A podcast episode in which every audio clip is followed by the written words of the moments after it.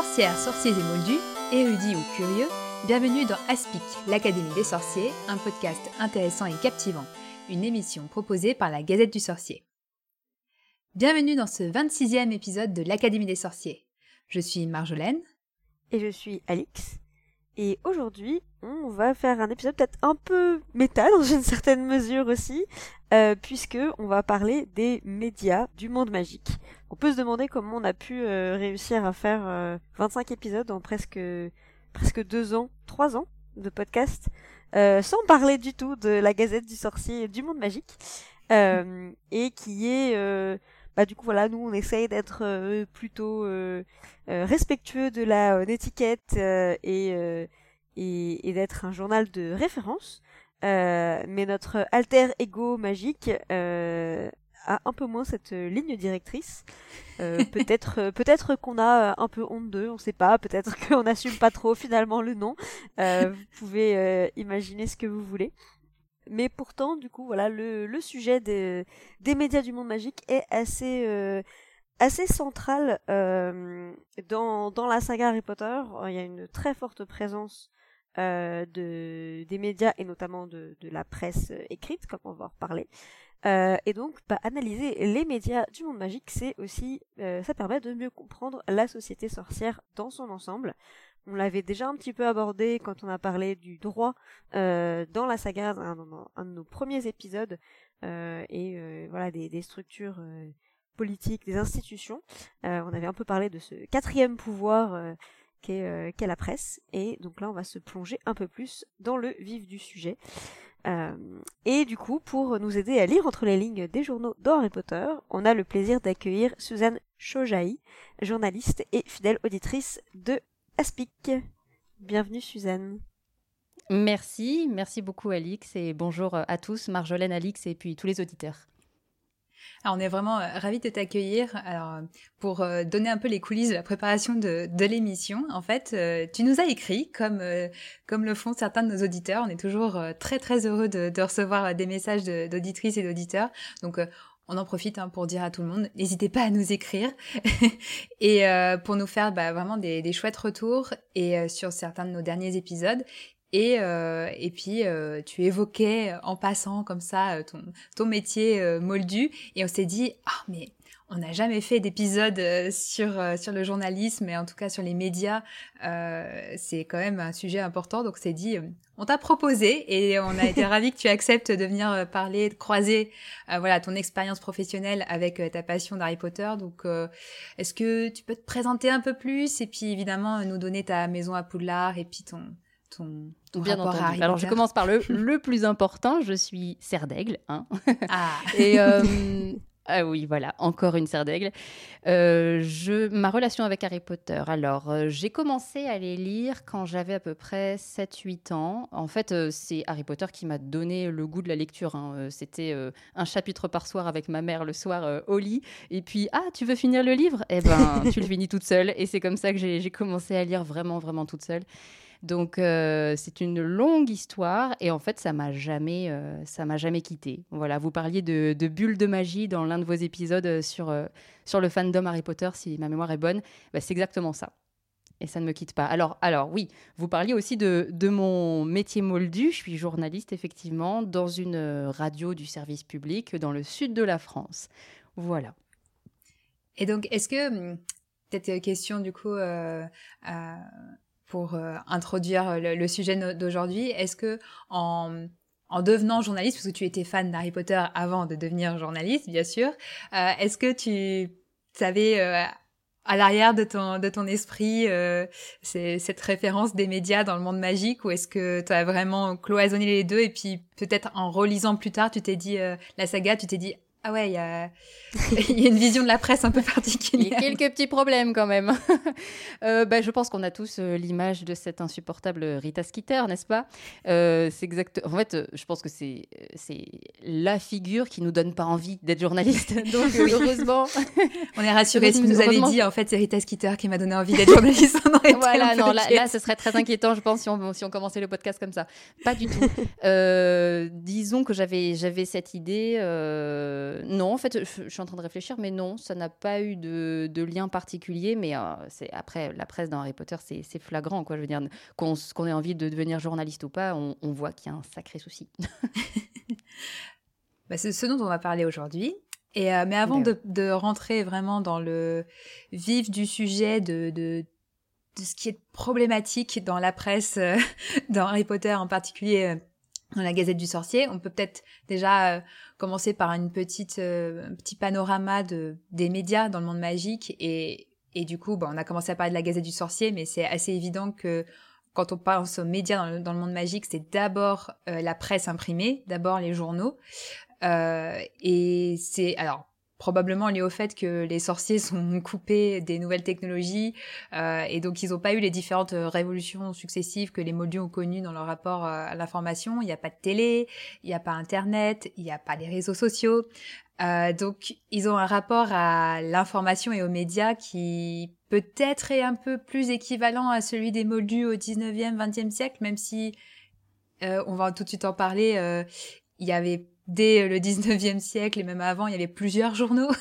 Là, il y en a qu'un, euh, en tout cas journaux d'information. Euh, qu'est-ce que qu'est-ce que vous en pensez de ce, ce côté un peu bon On sait que le monde magique est un peu euh, archaïque sur certains points, mais à ce niveau-là, c'est quand même assez flagrant tout simplement, ils sont coincés, les sorciers. Ils n'ont pas d'autre choix, quoi. À part les hiboux, et encore les hiboux, ben, c'est pas des journalistes, forcément, qui, transmettent les informations, voilà. C'est un peu comme le téléphone ou quoi. À part les hiboux, ils n'ont pas grand-chose. Effectivement, un seul, euh, un seul grand média, ou en tout cas grand média euh, euh, généraliste, après, le reste, c'est de la presse spécialisée, donc on ne peut pas appeler ça euh, euh, de l'information. C'est-à-dire, c'est pas de l'information euh, nécessaire forcément au quotidien, quoi. Donc, c'est, hum, je dirais pas que c'est un piège, mais presque. C'est-à-dire qu'on en fait ce qu'on veut des lecteurs au final. Quand on n'a pas de concurrence, allons-y, ce que je trouve finalement assez surprenant, c'est que, comme on l'a dit, il n'y a pas la télé, il n'y a pas tout ça, parce que les technologies moldues ne, fonctionnent pas. voilà, il n'y a pas l'électricité, donc tout ce qui en découle ne n'a pas été adapté. Mais ce que je trouve surprenant, c'est qu'il n'y a pas de, je dirais, d'équivalent sorcier avec une autre technologie, enfin, du coup, qui utiliserait la magie. Euh, de la même manière, ils vont avoir, euh, je sais pas, le, leur patronus avec lequel ils parlent, euh, c'est, c'est un moyen de communication qui n'a pas vraiment d'équivalent euh, moldu.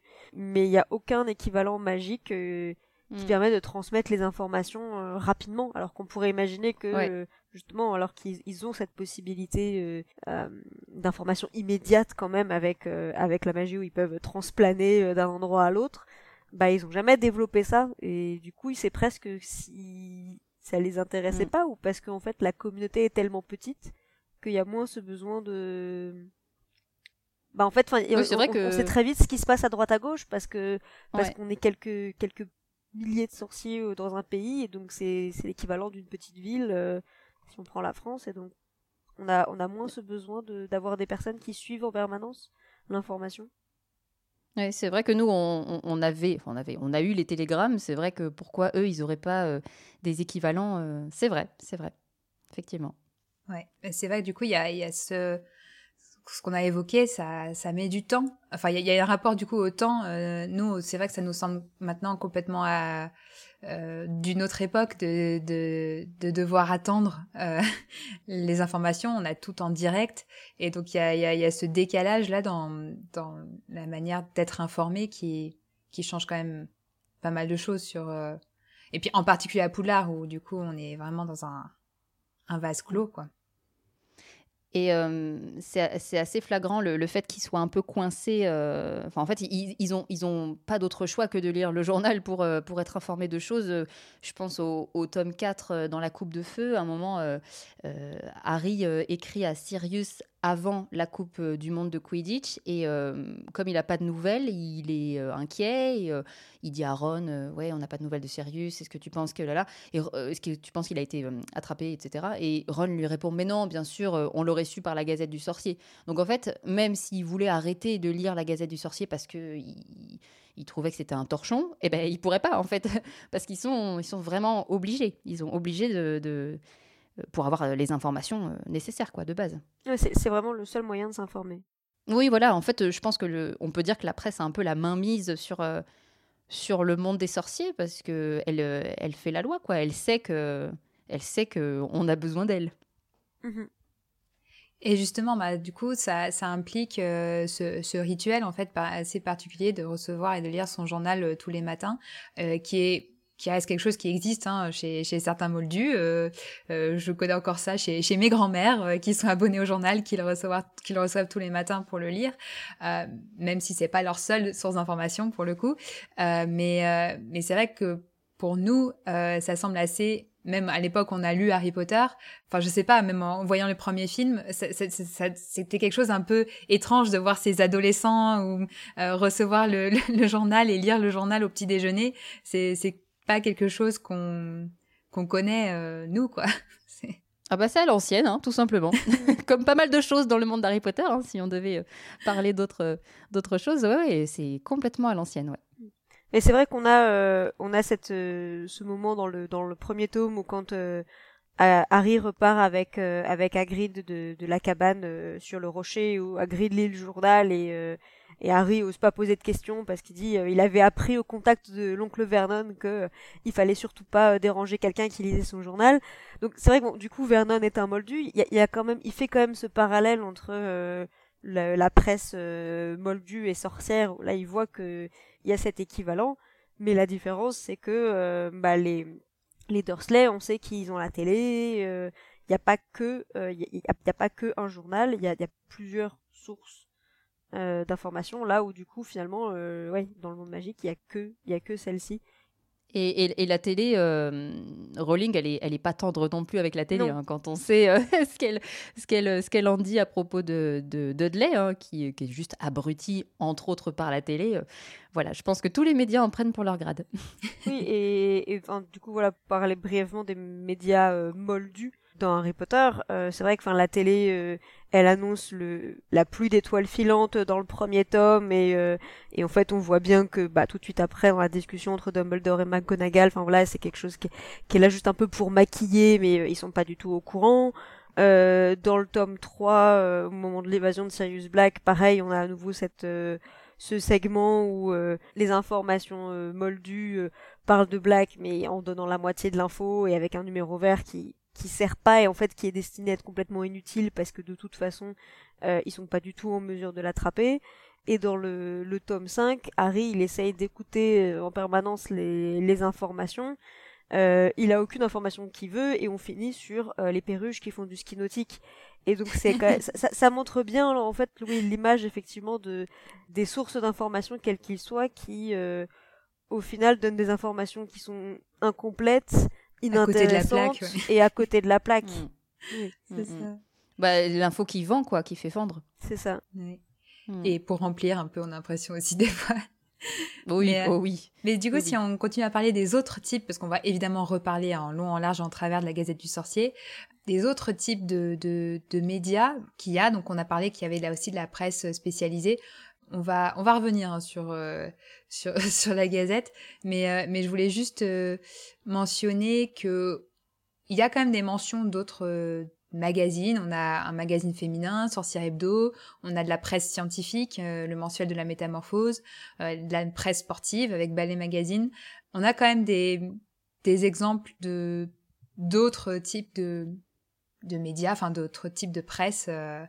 Et euh, mais alors avec le, c'est vrai que avec la, particularité qu'on a des, on remarque ça existe dans le monde aussi moldu, euh, des journalistes qui qui passent de l'un à l'autre, qui qui peuvent être euh, oui, on sait qu'Arita Skeeter, à un moment donné, elle écrit pour, elle écrit pour Sorcière Hebdo.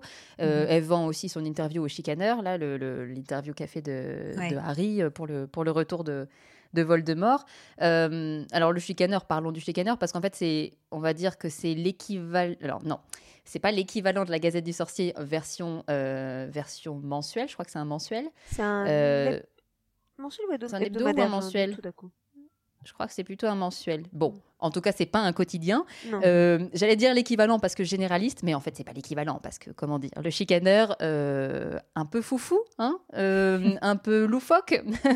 C'est-à-dire comme, voilà, en, en fait, je dirais que la, Gazette du Sorcier, comme elle n'a pas de concurrence, parce que même s'il y a d'autres titres d'infos euh, gênés, il n'y en a pas, il n'y a pas d'autres équivalents dans l'info au quotidien. Elle n'a pas de concurrence, donc elle a personne à qui se comparer, pas d'autres médias qui euh, feraient éventuellement du meilleur travail euh, qu'elle dans l'info, dans l'info gênée, et donc elle fait ce qu'elle veut quand elle veut. Elle vraiment, je pense qu'elle n'a pas de, notion de. C'est un peu une notion d'impunité, en fait. Euh, voilà. Elle sera jamais poursuivie pour, euh, diffamation, par exemple. Après, vous avez parlé euh, assez longuement du droit dans Harry Potter. On, pourrait en, faire des tartines, mais ça, ça va avec, je trouve. La presse n'est jamais inquiétée pour ce qu'elle raconte. Elle peut raconter n'importe quoi.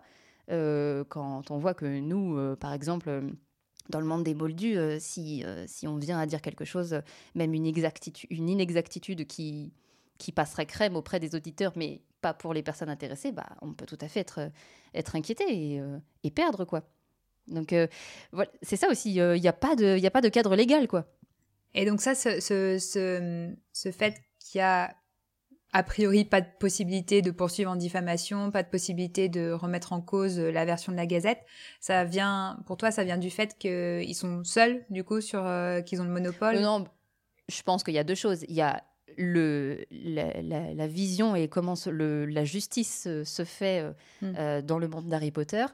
en fait, je dirais que il y a le, la Gazette qui se sent euh, complètement euh, libre de faire ce qu'elle veut quand elle veut, ça c'est lié au fait qu'elle n'a pas de, concurrent, quoi. Il y a personne pour faire euh, mieux qu'elle, quoi, en gros.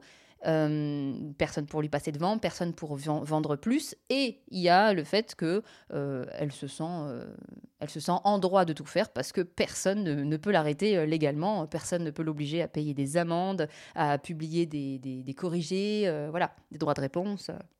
À part, on verra, on en reparlera, à part le ministère, qui a mais ça, c'est un sujet à part entière. Voilà. C'est oh, ce que j'allais dire. A beaucoup de droits. du coup, elle est même soutenue par le ministère, et donc ça, il y a encore une dimension particulière.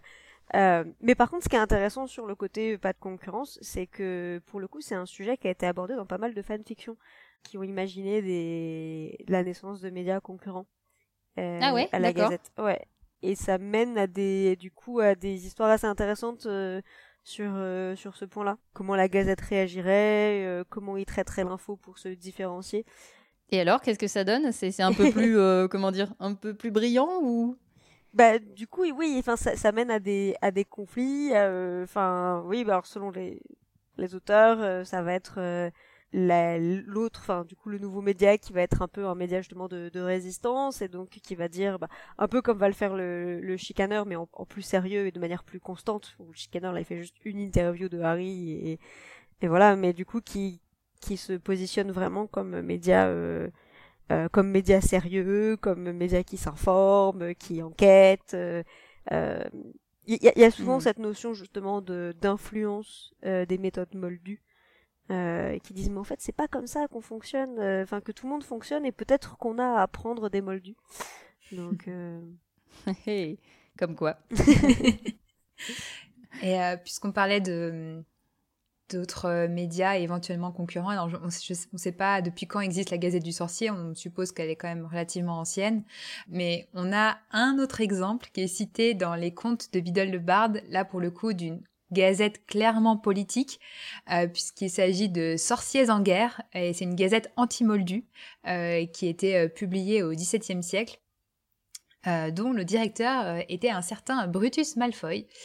Et, et du coup, du coup, on a là, là pour le coup, je pense que c'était vraiment plus une référence. Alors on sait pas, il l'appelle Gazette anti-moldu, mais on sait pas trop si c'était vraiment un, un, périodique ou si c'était euh, une publication euh, voilà au XVIIe siècle. On sait pas exactement à quoi ressemblait la presse euh, dans le monde sorcier, mais on peut imaginer que c'est peut-être plutôt une référence à la tradition des pamphlets euh, qui, bah, dès le XVIIe siècle, était même avant, mais en tout cas XVIIe siècle, c'était déjà euh, très courant d'avoir des publications comme ça politiques, euh, ouvertement politiques, euh, pour euh, aller à l'encontre d'un pouvoir ou d'un ou d'une personnalité. donc là, on a on a un exemple. voilà, gratiné, de, de publication qui qui se cache pas au niveau de son engagement politique, quoi. Ouais, avec des citations complètement euh, anti-moldues. Horrible, oui. à, fond anti-moldues, et puis oui, euh, complètement détestable, mais ça c'est autre chose. Et euh, on peut se dire que, voilà, entre le XVIIe siècle et bah, finalement le, le 20e dans, dans Harry Potter, est-ce qu'il y a une différence? Je ne sais pas. pas Peut-être que, voilà, disons que c'est mieux formulé, mais qu'au fond, c'est je dirais pas la même chose parce qu'il n'y a pas de, a pas d'appel euh, à la haine ou euh, des choses comme ça, mais euh, il y a des, il y a toute une notion, on y reviendra tout à l'heure, mais il y a toute une notion de d'écriture subjective à fond quoi. en école de journalisme, on nous apprend à écrire le plus objectivement possible, même si l'objectivité totale n'existe pas parce qu'on reste des êtres humains euh, voilà, mais, mais là, on est à fond dans les textes de la Gazette, et Dieu sait qu'il y a des citations, euh, des articles entiers dans les, dans les bouquins. Euh, on est à fond dans, dans du subjectif, quoi, avec des adjectifs. des... On est dans je donne mon avis, quoi. Rita Skeeter donne son avis. Et le présente comme un fait aussi, des fois. C'est vraiment. non seulement elle, se permet de donner son avis, mais en plus, elle le présente pas forcément comme une opinion. C'est pas présenté comme une, comme une tribune dans certains médias qui invitent certaines personnes à hmm. donner leur avis, c'est vraiment présenté comme une vérité absolue. Euh, hmm. Et c'est encore pire. Du pire, ce que j'allais dire, c'est peut-être même encore pire parce que euh, au XVIIe siècle, quand on lit euh, Sorcier avant-guerre, euh, signé Brutus Malfoy, on sait exactement ce qu'on lit. On sait que c'est une tribune politique, alors que la Gazette du Sorcier, comme on l'a dit, c'est une source, c'est censé être la source d'information de référence. Donc, quand on a un discours euh, orienté et subjectif, comme tu dis, euh, c'est euh, c'est pire parce que c'est pas présenté comme tel, quoi. C'est ça. Et puis, le pire, c'est qu'elle aurait, elle aurait de quoi faire. Il y a ce qu'on appelle dans les médias modernes et contemporains les éditos elle pourrait se lâcher dans un édito. Euh, ça se fait quoi au quotidien, dans les, enfin dans les quotidiens, dans euh, dans les dans les mensuels, dans les hebdos, partout ça se fait, à la radio, à la télé, ça se fait. Euh, pourquoi elle le fait pas? Elle le fait, elle, elle, le fait très comment dire sournoisement presque. voilà, c'est ça. Elle avance masquée et c'est ce qui est le plus détestable quoi.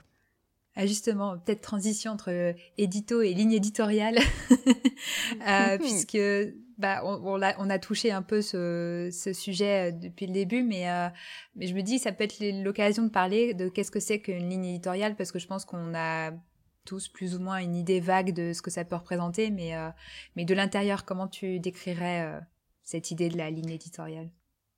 Mmh, Je dirais que la ligne éditoriale, c'est ce qui, ce qui te guide dans tes choix, parce que euh, un média ne peut jamais tout traiter, c'est pas possible.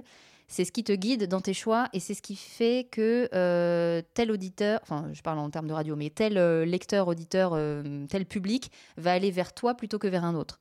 par exemple, les auditeurs de, prenons pour exemple, les auditeurs de France Bleu ne sont pas les mêmes que, que France Inter, ou les éditeurs d'Europe 1 ne sont pas les mêmes que ceux qui écoutent France Culture je dis ça, je fais des exemples, mais, euh, mais c'est un peu ça. Je pense que c'est ce, qui euh, ce qui définit ta, ta, couleur, et je ne parle pas du tout de couleur politique, pas du tout, mais euh, c'est ce qui définit ta couleur et ce qui fait qu'on sait que qu'on écoute ta radio, qu'on lit ton journal, voilà.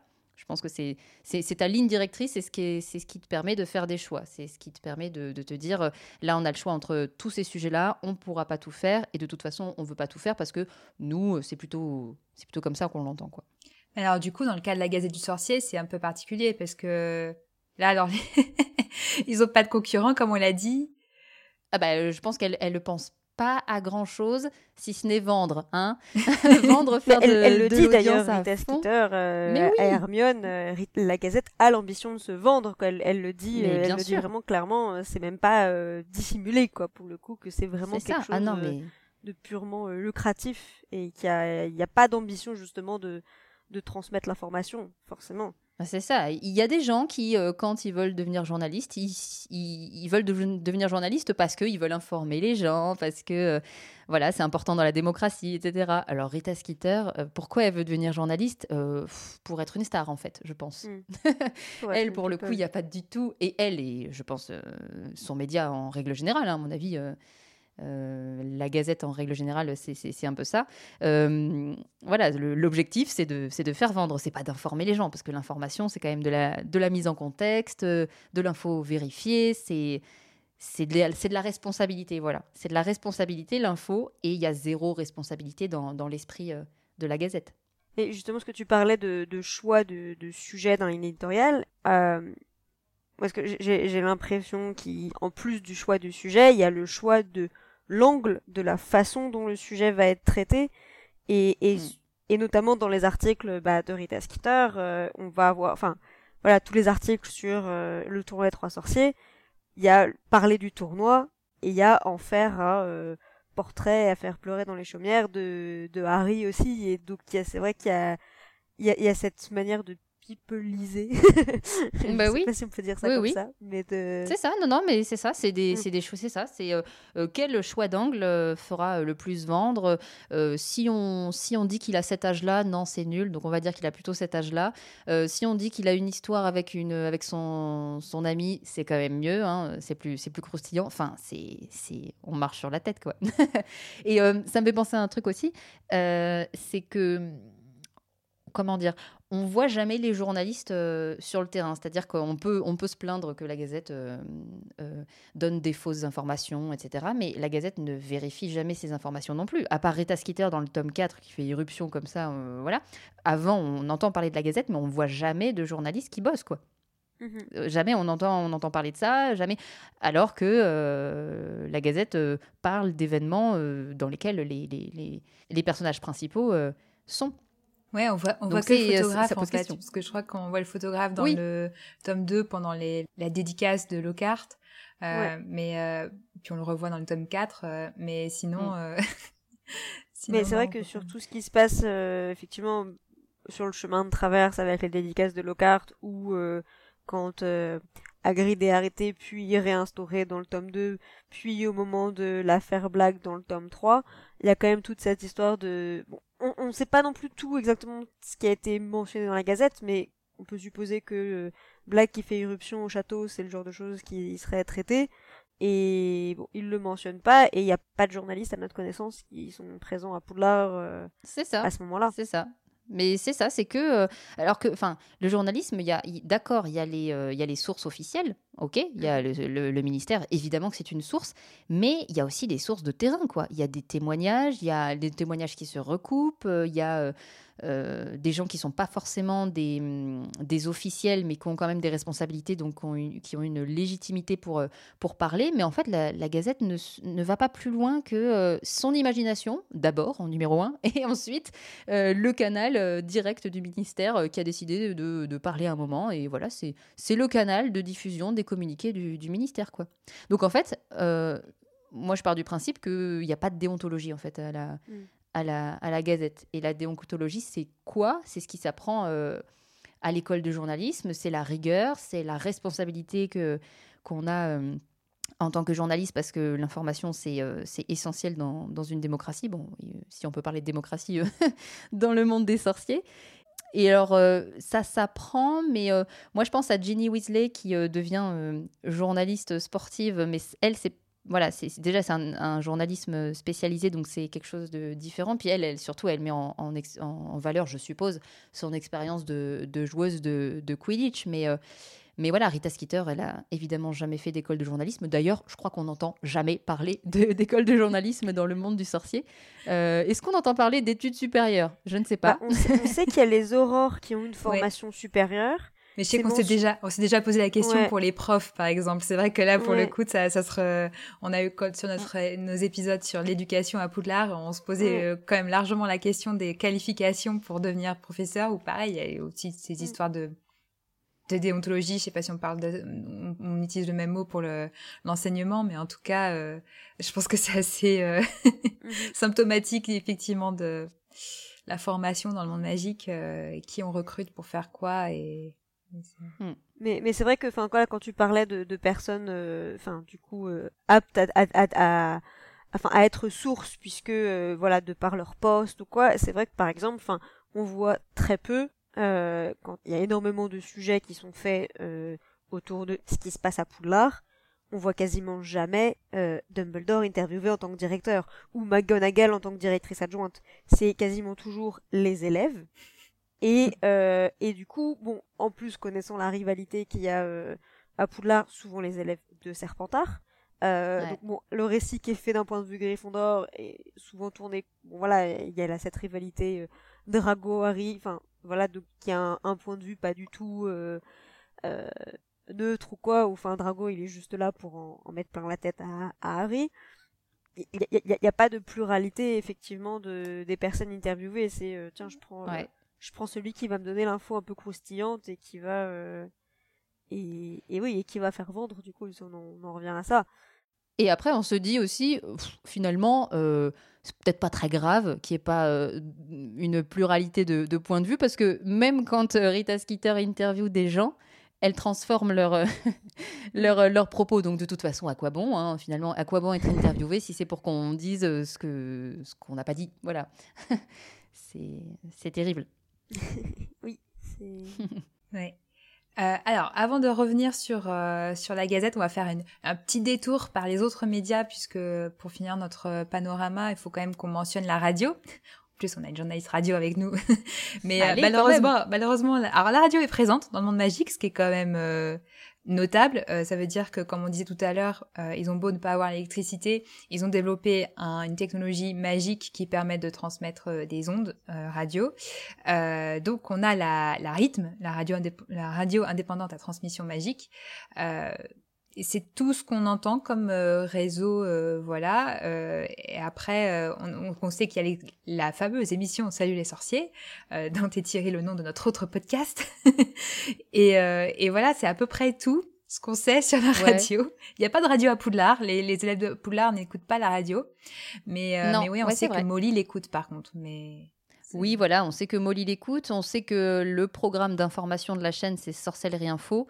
Mais, euh, mais on apprend, je crois, dans le tome 7 euh, que Sorcellerie Info ne mentionne pas toutes les victimes des mange-morts, d'où la radio, euh, après la radio pirate qui est créée euh, voilà, par euh, les résistants, on va les appeler comme ça. Euh, d'où la radio pirate pour donner des vraies infos. Donc en fait, Sorcellerie Info, on a une mention dans le tome 7 qui, qui, nous, qui nous fait comprendre que c'est un peu kiff-kiff avec la Gazette. Quoi.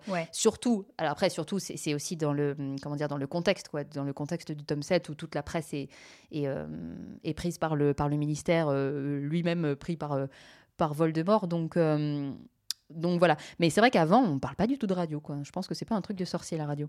Bah, ou, alors c'est vraiment mentionné euh, comme. Euh, enfin, voilà, Vite fait. les sorciers, on parle, il y, a, les chansons de Célestina Moldubec, mais du coup, hmm. on est plus dans un cas de. On est plus dans du divertissement euh, que, que de l'information. Ouais, je pense que Sorcellerie Info, c'est des petits flash infos comme on a sur les radios musicales chez les Moldus, quoi. C'est ça. Hmm. Après, ça n'empêche pas de faire des flash infos corrects et, euh, oui. et intéressants, mais bon, ça c'est autre chose. Donc voilà, je pense que la radio, elle devient quand même assez importante euh, dans les reliques de la mort. Alors évidemment, on, pense, on fait tout de suite le parallèle, euh, cette radio pirate, on fait tout de suite le parallèle avec Radio Londres, hein. la, radio de la résistance qui permet de donner des, infos fiables. Je pense que Ron se serait tiré une balle plus d'une fois s'il n'avait pas eu cette, cette, ce, comment dire, cette euh, piqûre d'infos chaque jour où il, il, espérait chaque jour ne pas entendre les noms euh, des gens euh, de sa famille qui éventuellement auraient pu mourir. quoi. Donc, ouais, je pense que la radio, elle prend, elle prend une place assez importante dans, le, dans les reliques de la mort, mais sinon, sur le reste de, de, la saga, vous le disiez, pas trop. Quoi. Ouais.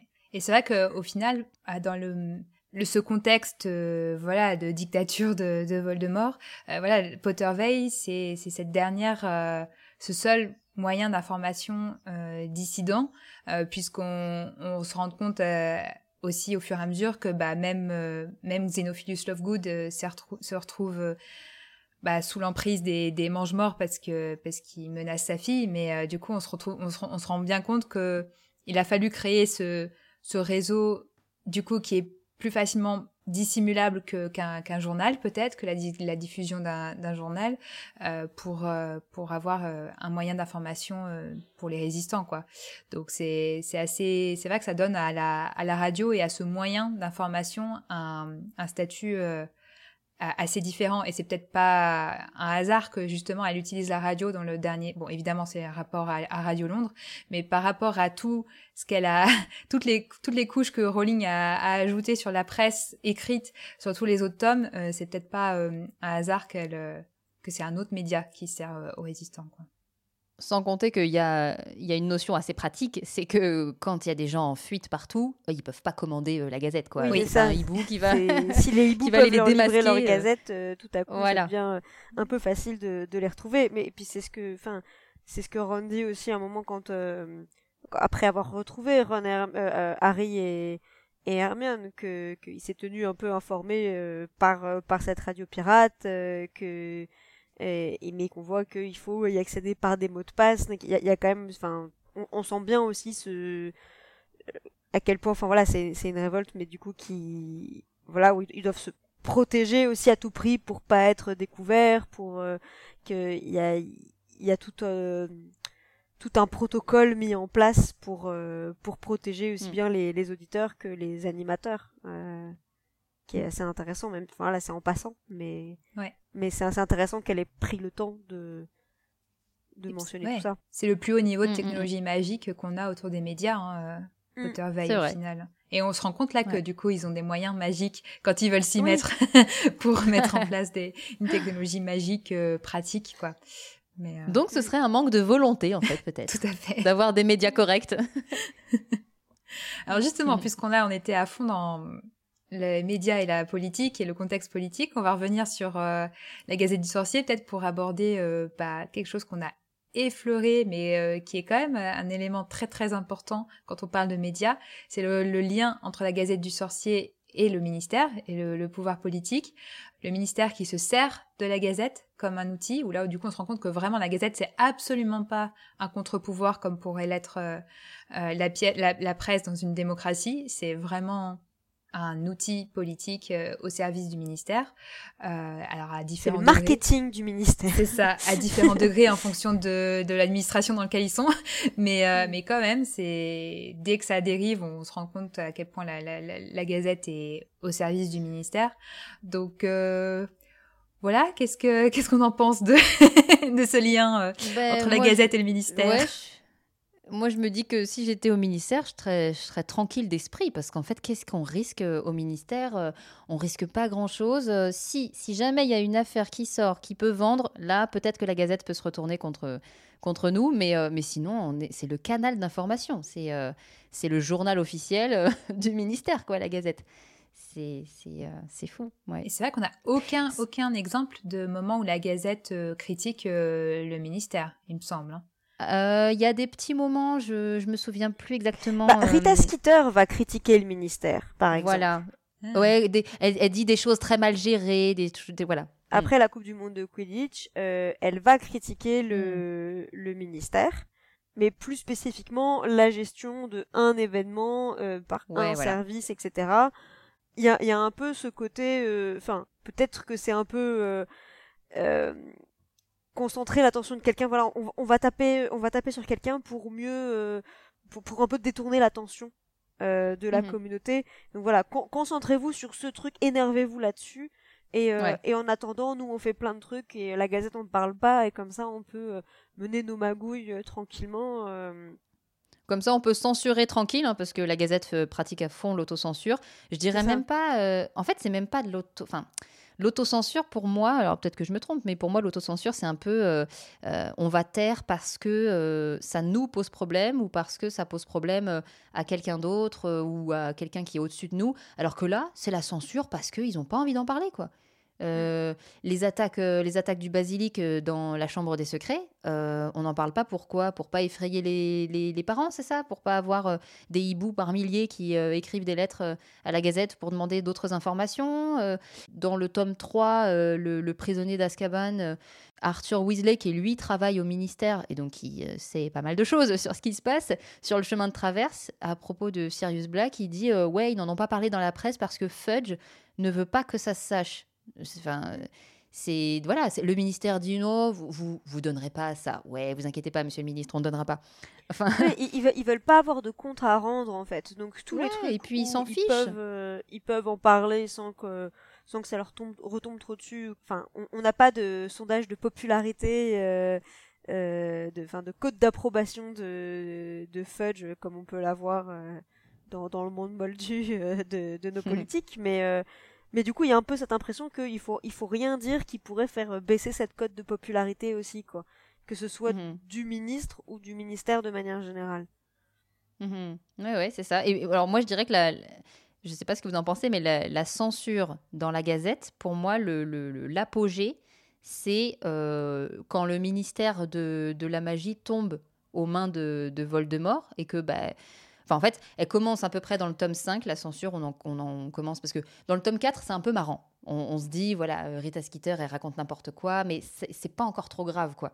Ça devient sérieusement grave quand, euh, quand Voldemort est, vraiment revenu. Euh, donc à partir du tome 5, où euh, là, il y a carrément... là, c'est comment dire Là, c'est presque un crime de ne pas donner des vraies infos à, des gens qui, qui s'inquiètent, qui sont rongés par, par l'angoisse, et puis, puis tout simplement parce qu'ils ils risqueraient leur vie. Donc c'est... C'est voilà. Donc je dirais que l'apogée de la censure, voilà, c'est au moment où le ministère tombe aux mains de Voldemort. Et là, Là, vraiment, vraiment, mais plus que jamais, la presse, c'est. Euh, en fait, je ne sais même pas pourquoi euh, il passe par la Gazette du Sorcier. Il pourrait, balancer le ministère des, communiqués de presse, que ça, irait plus vite, quoi. C'est euh, vraiment, vraiment ça. dans, le tome 7, par exemple, la mort de Maugrey Foley, elle n'est même pas annoncée dans la presse. Mhm. Il y, a, y a, voilà, Bill, il dit il y a beaucoup de sujets passés sous, le, sous silence ces temps-ci. Mais déjà, dès le tome 6, quand il y a la disparition de Ollivanders euh, Florian Fortarome, euh, etc. Euh, mhm. Déjà, euh, on voit que c'est des informations qui ont été obtenues par des voies un peu secondaires, du coup, notamment parce que bah, Bill travaille à Gringotts, Monsieur Weasley au ministère, mais c'est vrai que c'est pas du tout des, des choses qui sont mises en avant parce que, enfin oui, en fait, faut pas donner l'impression que le ministère fait mal son boulot, qu'il y hmm. aurait des choses à reprocher. Enfin, c'est ce que bah, toute la discussion entre Rufus Scrimgeour et, et Harry justement dans, bah, c'est dans le tome 6 aussi, où le ministère en fait il, il capture Stan Rocade pour donner l'impression qu'ils ont fait quelque chose et ils vont en parler dans la Gazette. regardez, on agit, mais euh, mais peu importe en fait la façon dont ils agissent, c'est juste pour dire on fait quelque chose. Et c'est un peu la même chose du coup avec la Gazette et la façon dont ils présentent leur travail. C'est on dit surtout pas les trucs qui pourraient euh, qui pourrait un peu poser des questions et par contre on met en avant tous les trucs qu'on estime que qu'on a bien fait et, mm, euh, mm. et, et qui vont aller dans euh, bah, qui vont faire grimper à côte de popularité quoi. En fait, Rowling, euh, pour elle, on est clairement dans un climat, bon, évidemment, dans un climat d'avant-guerre et un climat de pré-dictature ou, euh, d'installation de dictature. Dans le, dans le tome 7, par exemple, euh, Hermione, elle est, elle, est, elle, est, elle est énervée, puis elle dit euh, Alors les mange-morts se sont aussi emparés de la gazette? Et mm. il y a Lupin qui dit Oui, d'un signe de tête, quoi. Et, euh, et, elle dit mais, mais les gens doivent bien s'apercevoir de ce qui se passe, non? Et Lupin il répond Le coup de force s'est déroulé en douceur et quasiment en silence. C'est typique mm-hmm. de l'installation d'une dictature. Ouais. Et oui, et puis c'est vrai que ce moment-là, c'est assez, assez glaçant parce que du coup, ça permet de revoir tout en, en, arrière, en fait, l'habitude qu'ont les sorciers, enfin, qu'ont la majorité des sorciers avec cette mono-source d'information, euh, de pas la remettre en cause et, de pas se poser de questions et de pas avoir de voix divergentes et que du coup, ils se sont pas rendus compte euh, de, qu'il y a certainement effectivement des, alors, on sait pas. Est-ce que, est-ce que le, citoyen sorcier moyen s'est vraiment pas rendu compte ou est-ce que il a préféré euh, se mettre des œillères et pour rester euh, confortable? Euh, C'est, c'est toute la question et c'est totalement possible. Bon, c'est, enfin voilà, les historiens peuvent très bien nous parler aussi de ce qui se passe pendant les pendant les guerres, tout ça, avec la majorité des gens qui vont pas aller rentrer dans la, dans la résistance pour plein de raisons différentes. Mais du coup, il y avait quand même bah, ce cette habitude qu'avaient les sorciers de pas remettre en cause euh, la Gazette, qui a encore plus facilité cette euh, prise de pouvoir, euh, comme tu dis, comme tu as cité, silencieuse, enfin discrète, quoi. Mais quand on voit l'influence qu'a la Gazette tout au long de la saga sur les gens, notamment, on parle de Poudlard qui est contrarie quand il pense qu'il dit n'importe quoi, etc oui, je pense qu'il y a beaucoup, beaucoup, beaucoup de familles qui remettent pas du tout en, question. En fait, je pense qu'il faut avoir quelqu'un dans la famille qui travaille au ministère pour faire un petit peu euh, de euh, contrôle des fake news, comme on dit aujourd'hui. Voilà. Euh, et encore, c'est vrai que quand on regarde le, début du tome 5, quand Harry retourne à Poudlard et que c'est assez tendu entre lui et, et Seamus Finnegan, et que Seamus a peur de lui et pense que c'est un fou, et refuse un peu de, partager le, dortoir avec lui. Et, et quand il demande à Neville ou Dean, je crois que c'est Dean du coup, qu'est-ce qu'il a, Dean lui dit bah il croit ce qui est écrit dans la Gazette. Hmm. et, et, sa mère croit ce qui est écrit dans la Gazette. Et ça veut dire quoi? Bah ça veut dire que la Gazette a présenté comme un fou tout l'été. Donc, donc c'est comme ça. Et en fait, peu importe. Et, et c'est, je trouve que c'est assez dingue dans le cas de Seamus Finnegan parce que c'est un camarade de classe de Harry, ils se connaissent depuis 4 ans, ils vivent ensemble, ils partagent un même dortoir. Donc il y a quand même enfin une, une relation, même sans être le, meilleur ami euh, de Harry, euh, il y a quand même une certaine euh, confiance qui s'est instaurée entre les deux, il y a un minimum de camaraderie, et que en deux mois, tout ça soit passé, soit complètement occulté parce que il y a eu ouais il y a eu pendant quelques semaines la Gazette a dit mais en fait ce type-là, il est taré et il raconte, euh, il raconte n'importe quoi. Bah, c'est, ça montre aussi bien à quel point le, la Gazette, enfin, oui, a, une voix, euh, oui, qui peut pas être contredite. Euh, même, même pour les proches des, personnes. C'est ça, elle, a une voix qui, qui porte parce que personne n'est là pour dire Eh oh, ce que tu racontes, c'est n'importe quoi. Enfin, encore une fois, il y aurait ne serait-ce qu'un autre titre de presse qui ferait même euh, qui ferait moins pire entre guillemets euh, ça, ça, serait mieux déjà en fait. Parce que et l'un et l'autre ils seraient là ah qu'est-ce que l'autre qu'est-ce que l'autre dit? Mince eux ils ont dit la, la vraie info enfin voilà il y aurait il y aurait une forme de concurrence et c'est c'est aussi avec la concurrence qu'on fait bien notre travail je pense. Bah, c'est justement ce qui se passe avec euh, l'interview de Harry avec le chicaneur c'est que il y a tout à coup il y a une une version alternative des faits qui est proposée ce qui était jamais arrivé jusqu'ici et là, tout à coup, euh, bah il y a des gens qui changent d'avis, dont dont Sheamus justement, euh, mais d'autres personnes où il, il reçoit euh, des courriers d'anonymes de personnes qui disent que qui lui font confiance. On, on, voit qu'il y a ce basculement effectivement qui n'est possible que si bah, les choses peuvent être présentées de plusieurs manières et pas uniquement avec un point de vue unique et du coup bah forcément biaisé, orienté. Hmm. Eh bien parfaite hmm. transition, on va pouvoir parler du chicaneur, euh, puisque alors le chicaneur c'est cette euh, petite euh, porte entrouverte pour avoir une version divergente de la Gazette du Sorcier, mais quand même. Enfin, quand on a préparé l'épisode, je me suis dit le chicaneur, nous, ça, ça permet quand même surtout de parler de de, des médias et des théories du complot, enfin surtout quand on fait la, la, la comparaison avec ce que nous on connaît euh, dans notre monde moldu, enfin dans, notre quotidien, euh, on reconnaît euh, ce que c'est que le chicaneur, on, on reconnaît euh, euh, parce qu'on voit passer euh, des, des choses complètement absurdes, bah, en l'occurrence sur les réseaux sociaux ou autres, mais mais c'est vrai que il y a quand même pour le chicaneur, alors la différence avec les réseaux sociaux pour le chicaneur, c'est que on a l'impression que ils ont pas vraiment une audience, euh, enfin, ils ont pas une légitimité euh, folle hein, quand même. Ils ont pas une portée. On a l'impression qu'à part, euh, à part sa fille, Xenophilus of Good, il a pas beaucoup de lecteurs. bon, c'est, ça change quand il y a cette fameuse interview avec Harry, mais, mais, du coup, je me pose quand même la question de, de du chicaneur, de son audience et de et de sa, de son vrai impact au niveau théorie du complot. À mon avis, le, le, le, chicaneur, à mon avis, il prend un peu de chair euh, à partir du moment où euh, la fameuse interview de Harry euh, est publiée, à mon avis. Enfin, je j'en sais rien, mais je, je pense qu'il commence à prendre un peu de, de, de chair et de portée à partir de, de ce moment-là. Mais avant, alors, tu évoques les, les réseaux sociaux. Moi, je trouve que ça fait un peu réseaux sociaux ça fait un peu euh, Twitter, Facebook, euh, YouTube, où on peut avoir n'importe qui qui dit n'importe quoi. Il n'y a personne qui, euh, qui régule ça, et c'est justement ce qui différencie les réseaux sociaux d'un média. C'est que là où un réseau social donne des infos en vrac, sans vérifier, sans contexte, un média, il est là pour les vérifier d'abord et pour les mettre en contexte euh, ensuite. Et euh, moi, je trouve que le chicaneur, ça fait un peu ça. Ça fait. Euh, il paraît que les ronflacs cornus existent. Il paraît que les joncheruines existent. Bah oui, Micheline en a vu l'autre jour. Micheline, c'est vrai, vous en avez vu Et il y a zéro vérification, quoi. Et, voilà, il titre comme ça. cela, dit, du coup, c'est vrai que la différenciation du coup réseaux sociaux médias est, est intéressante, mais en l'occurrence, du coup, si on l'oppose à la Gazette, justement, euh, la Gazette justement ne fait pas techniquement ce travail de, de médias, de vérification. malheureusement. Du coup, c'est vrai qu'il est moins, enfin, c'est un peu moins des, enfin pas des antagonistes, mais euh, mais des opposés que, que ce qu'on pourrait que ce qu'on pourrait croire.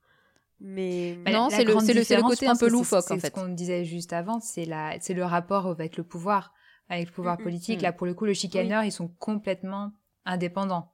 Euh, c'est, ils ont pas de, enfin, sauf euh, dans le tome 7 mais mais il y a enfin il est c'est un électron libre Xenophilus Lovegood il a pas du tout ah, il rend de compte à personne. Donc euh, du coup il y a c'est c'est ça qui est différent qui différencie je pense le chicaneur de la Gazette. C'est pas franchement sa méthode c'est plutôt son son lien avec avec le, le, ministère en fait je pense mais...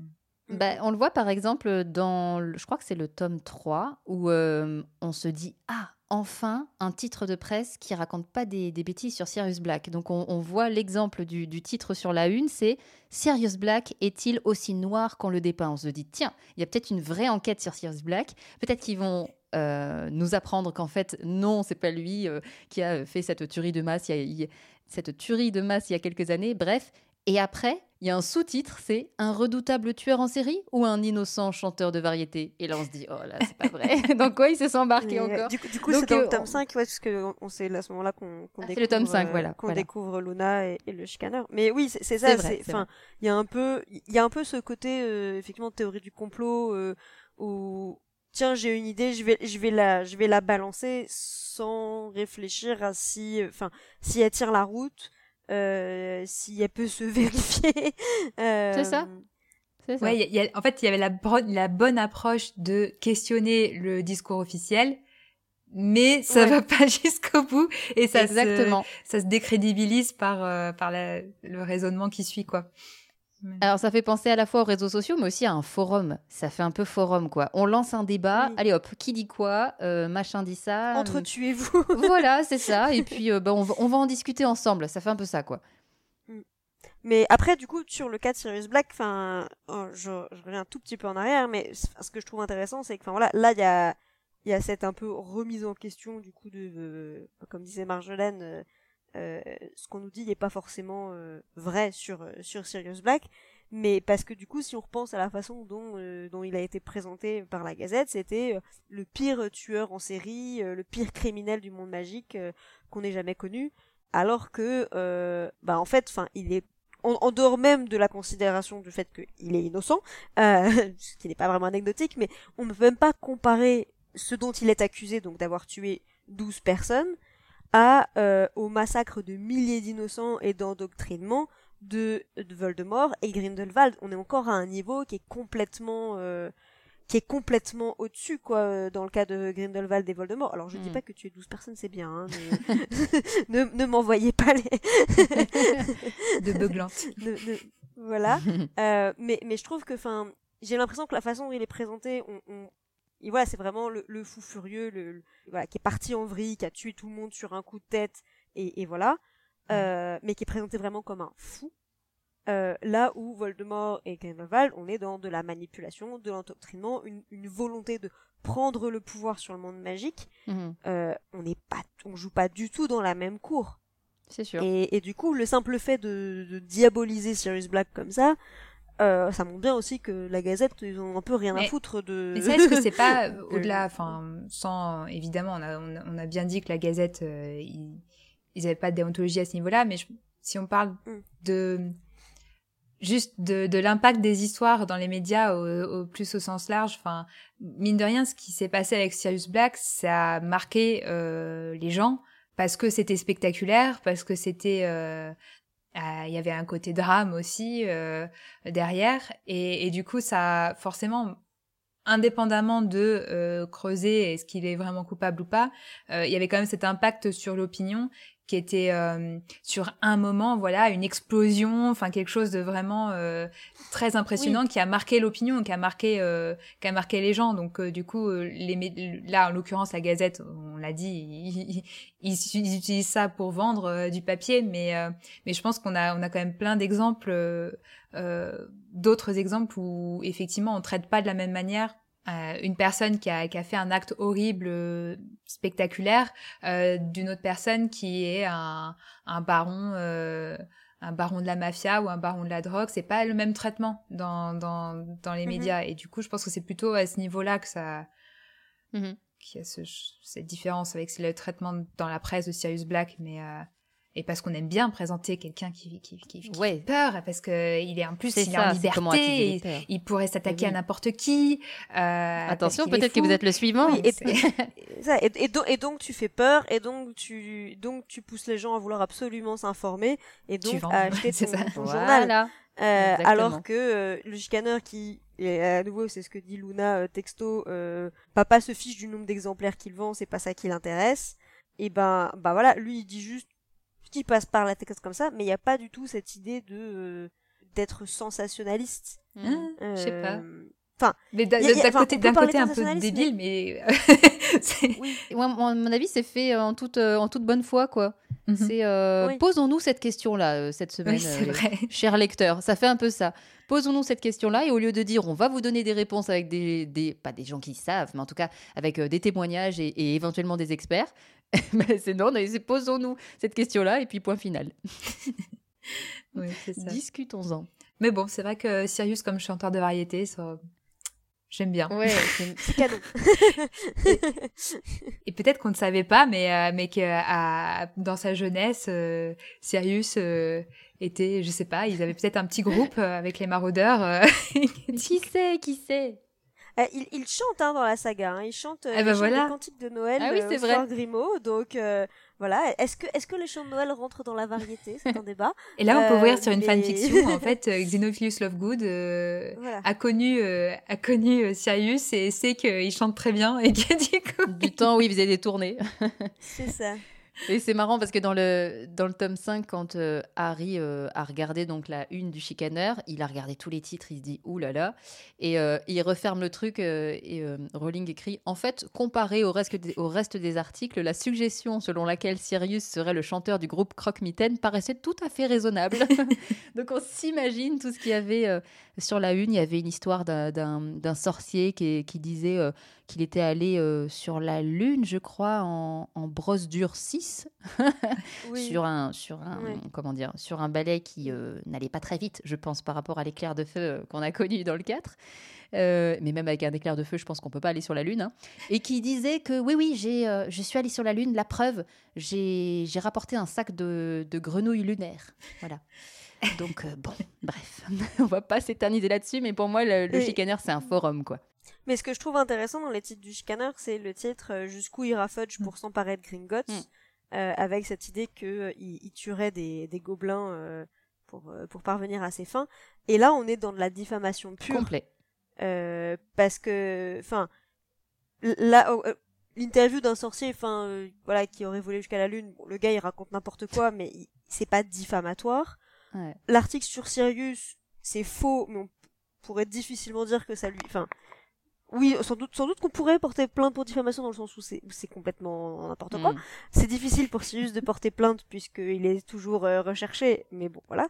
Mais l'article de Fudge, on est dans de la diffamation pure et simple, et a priori, enfin voilà, le magazine il continue d'être publié euh, sans difficulté par la suite, donc on peut se demander dans quelle mesure euh, après, est-ce que le ministère se dit que l'audience est tellement ridicule qu'il s'en soucie pas vraiment? Oui, je pense que c'est ça, mais, mais, mais, c'est bah, ça, ça, questionne encore sur la façon de travailler des journalistes euh, dans, dans le monde des sorciers, parce qu'en gros, on se base euh, plus sur les on-dit que euh, sur une information vérifiée. Jamais ils vont voir les, les gens qui seraient légitimes pour répondre à, à, ces questions-là. C'est toujours les quoi. Euh, la Gazette euh, à fond, et, mais surtout quand ça l'arrange.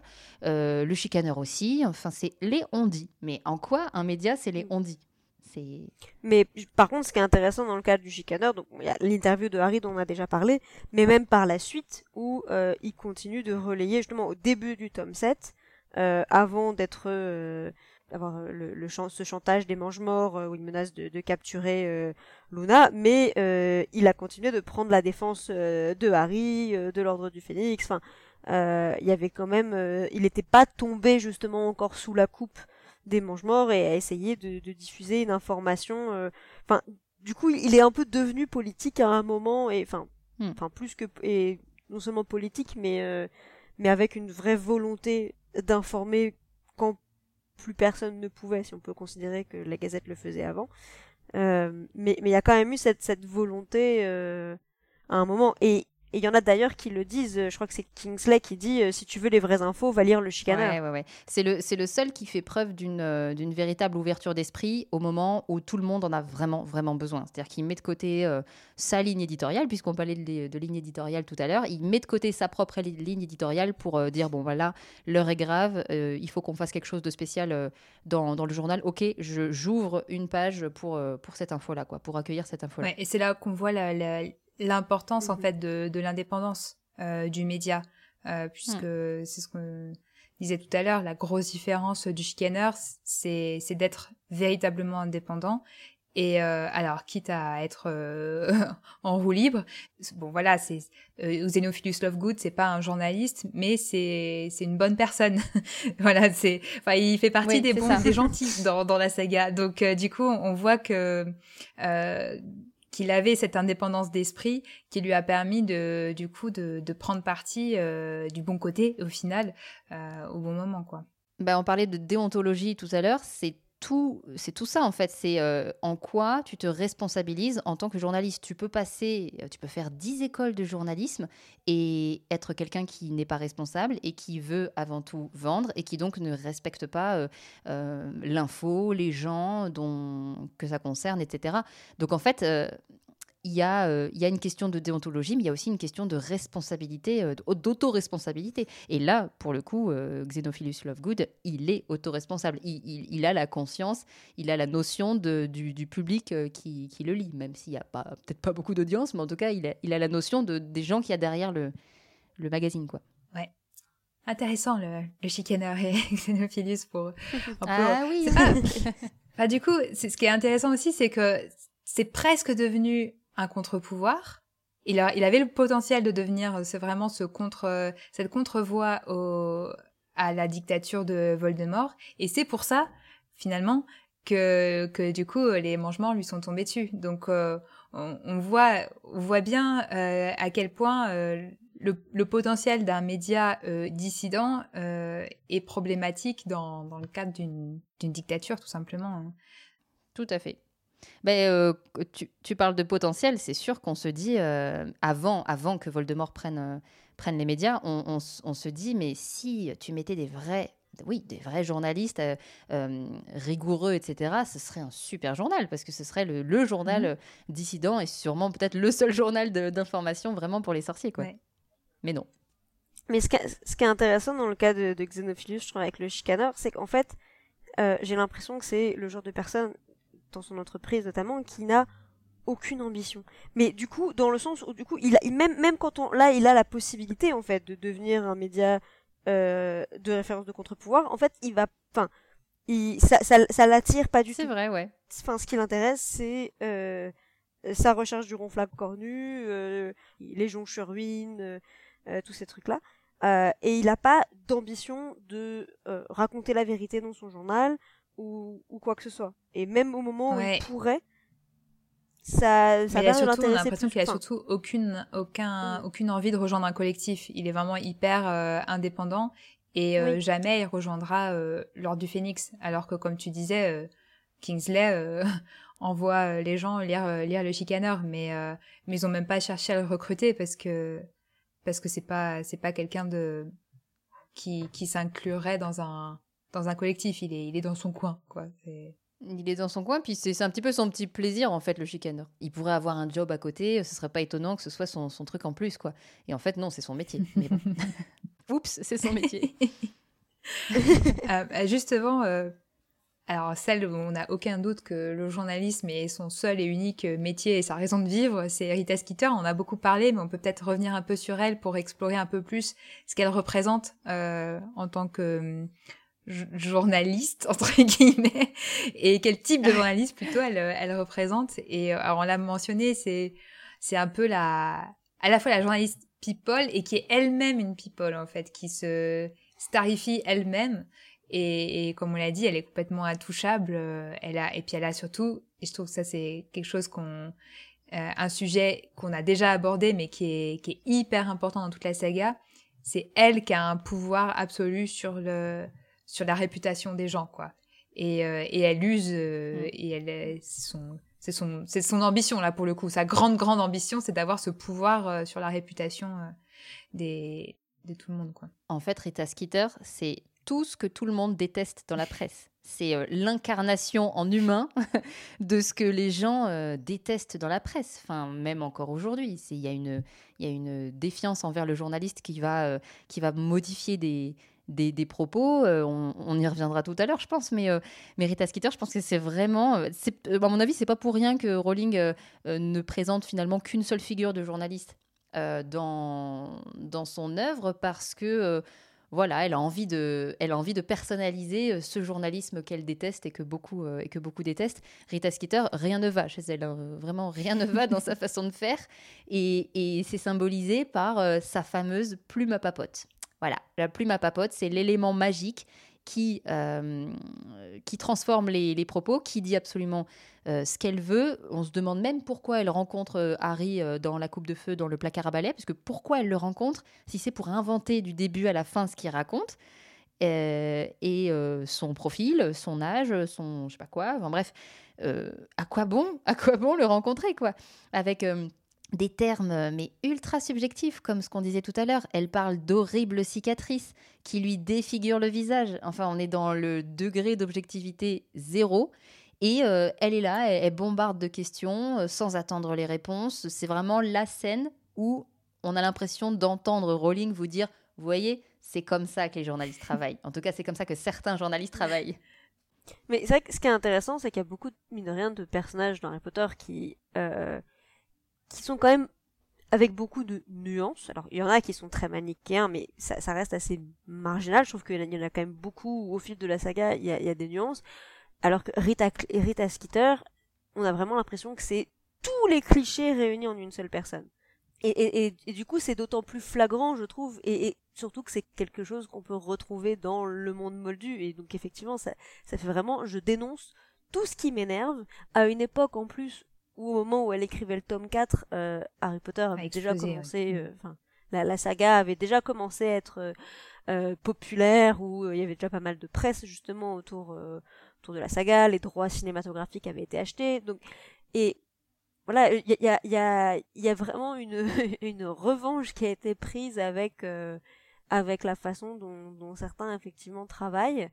et ce qu'elle a dû elle-même endurer. Rowling a dû en pâtir de, du traitement de, de la presse. La, presse People, à mon avis, a pas dû être tendre avec elle, surtout en Grande-Bretagne. Je pense qu'ils y vont, ils y vont pas avec le dos de la cuillère.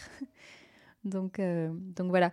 Mais je, trouve que la coupe de feu, alors autant dans le tome 5, euh, l'ordre du phénix, ça y est, on, commence vraiment à basculer dans une presse dangereuse. Autant dans la coupe de feu, je trouve que c'est un peu l'alerte. C'est euh, attention, euh, ce qu'on lit dans la Gazette, vous voyez que c'est pas toujours vrai. Parce que la Gazette du Sorcier, on en entend parler avant, mais pas trop, trop non plus. On en entend parler avec Sirius, où là, on se dit c'est davantage une erreur judiciaire qu'un mauvais traitement journalistique. Et en fait, là, euh, dans la coupe de feu, mais la Gazette, on en entend parler plein de fois, tout le temps, tout le temps, tout le temps, avec euh, des extraits entiers, de, de des, des, articles entiers retranscrit et c'est là qu'on se dit punaise euh, la gazette en fait faut pas trop s'y fier. Et je pense que c'est un peu l'alerte pour tout le reste de la saga. Bah, c'est vrai que dans le dans le 4 justement ce qu'on disait on est vraiment dans une presse people donc qui est vraiment là pour euh, et notamment autour de Harry hein, euh, parce que c'est d'abord le présenter comme une pauvre petite victime ensuite comme un comme euh, comme quelqu'un qui euh, je sais plus comment elle le formule mais euh, bah, enfin le victime d'avoir été inclus dans le tournoi malgré lui. ensuite, il a été soi-disant largué par Hermione qui lui aurait mm. préféré Victor Crumb. Et puis après, elle le présente comme quelqu'un d'horrible et dangereux avec avec les élèves. et où là, elle parle du fait qu'il il parle fourche-langue, etc. Mais du coup, on est vraiment dans le dans le potin, dans le hmm. euh, dans les ragots purs et durs, alors qu'effectivement dans le 5, euh, c'est euh, bah, ce qu'on disait, c'est la censure, c'est la déformation, enfin les, les enjeux politiques. On, on, joue plus du tout dans la même cour. Et à cause de cette influence qu'elle a, parce qu'elle est toute seule à faire la loi, etc., la Gazette, eh ben, elle a un, elle a un, une, un tel impact sur, sur les sorciers qu'elle peut détruire en deux deux des réputations quoi. En deux ou trois articles même en un article elle peut détruire des réputations. Dumbledore il est traité de vieux fou de vieille ahurie d'un autre âge. Bon Dumbledore lui il s'en fiche. Mais mais je veux dire je pense qu'il y a plein de, parents d'élèves euh, à Poudlard euh, qui doivent se dire oh là là euh, l'école de mon fils elle est mal dirigée hein, parce que Dumbledore c'est un c'est un vieux fou et un vieil ahuri d'un autre âge quoi. Malfoy il s'en donne à cœur joie hein. à chaque fois qu'il y a un truc qui paraît dans la presse ah Potter là là là il, montre aussi un article à un moment donné qui parle d'Arthur Weasley. Alors, euh, ça le cite pas, je crois que l'article le cite pas euh, directement, mais on sait que c'est lui. Euh, et il y a des termes hyper, comment dire, hyper gros, quoi. Fantaisie, bouffonnerie, mmh peu digne d'un représentant du ministère, là encore très subjectif, quoi. Et il y a Hagrid aussi, qui comprend pour son grade. le chapitre Le scoop de Rista Skeeter dans la coupe de feu, bourré d'horreurs et de fausses informations. Hagrid, il se rentre, retranche dans sa cabane, il veut plus en sortir, tellement il a, il a honte et, tellement il, pense que c'est fini pour lui. tu l'as dit, il y a Hermione qui est victime d'un article. Enfin, vraiment, on détruit des réputations en un article, quoi. Allons-y. Ouais, mais, sur, le cas d'Hermione et, Harry, euh, il y a quand même la particularité euh, que c'est des mineurs, c'est des, adolescents. Euh, du coup, là, on est vraiment dans la catégorie. Bon, je dis pas que c'est, enfin, bon, Dumbledore, comme tu l'as dit, il, est assez costaud pour s'en, enfin, il s'en fiche et ça, ça remet pas vraiment en cause son statut, sa, sa place, etc. Mais, mais bon, là, s'attaquer à s'attaquer à des ados et on a vu faire retourner même Molly Weasley contre euh, contre Hermione, c'est quand même c'était assez violent comme. Enfin. Là, pour le coup, parlons de Molly Weasley, pardon, mais elle, la connaît quand même. C'est horrible, euh, ça pose question quand même. C'est tous déçus là de Molly euh, à ce moment-là, quoi. ah ouais, là vraiment, je ah non, je valide pas du tout. Là, Molly, on est on est ultra déçus. Et Hermione, elle se rebelle pas, quoi. Elle, dit, elle, reçoit son œuf de Pâques euh, pourri, là, euh, plus petit que les autres, et, et, elle se dit pas que qu'il faut qu'elle lui dise, mais enfin, Molly, euh, il faut que ce soit Harry qui lui dise, Molly, quand même, vous croyez pas ce qu'il y a dans Sorcière Hebdo, quand même? Enfin, c'est fou. Molly, elle la connaît, quoi. non, mais c'est qu'on voit jusqu'où la presse peut avoir des... un, Bah, du coup, ça rejoint ce qu'on disait tout à l'heure avec Chemus, c'est que même après avec des gens qu'on connaît très bien, et alors Chemus, enfin, Molly c'est encore pire parce qu'elle, elle est adulte, donc elle a quand même un peu le recul qu'un adolescent euh, comme Chemus n'a pas. Euh, mais oui, elle a, elle a, hébergé Hermione chez elle et, euh, et, et elle remet pas ça du tout euh, en question. Mais ce qui est intéressant du coup dans tout, toutes ces, ces informations aussi, enfin informations avec beaucoup de guillemets de, de Rita Skeeter, c'est que il y a, y a aussi aucun, aucun scrupule sur la façon d'obtenir l'information euh, sur euh, sur ses méthodes. C'est-à-dire que elle, elle va espionner des gens. il y a tout le tout le fait qu'elle soit un animagus non déclaré. Donc là, on est dans une démarche qui est complètement illégale. et non seulement elle utilise un moyen illégal, mais en plus, même si elle était là elle-même, je sais pas, métamorphosée en buisson, j'en sais rien, elle, elle espionne les gens à leur insu et euh, retranscrit, des informations euh, qu'elle n'était pas censée avoir euh, sans demander leur accord, en, citant des gens sans leur demander avant s'ils peuvent être cités. donc voilà, que ce soit pour Hagrid, que ce soit pour Harry, Harry, Ron et Hermione. Donc c'est c'est toute la méthodologie. Enfin voilà, on parlait de déontologie tout à l'heure. Il n'y euh, a, rien ah, qui ben, va dans, sa façon de faire. On est au niveau zéro de l'éthique. Même peut-être dans le négatif, carrément. En fait, moi, je trouve que la, Gazette, en ça, et donc Rita Skeeter, c'est euh, un personnage euh, dans, dans toute la saga, en fait. C'est un personnage, c'est un élément perturbateur. Combien de fois le récit est ponctué et euh, stoppé, on va dire interrompu, voilà, par euh, machin qui arrive avec la Gazette en disant vous avez pas vous avez pas vu ce qu'il y a dans la Gazette, etc.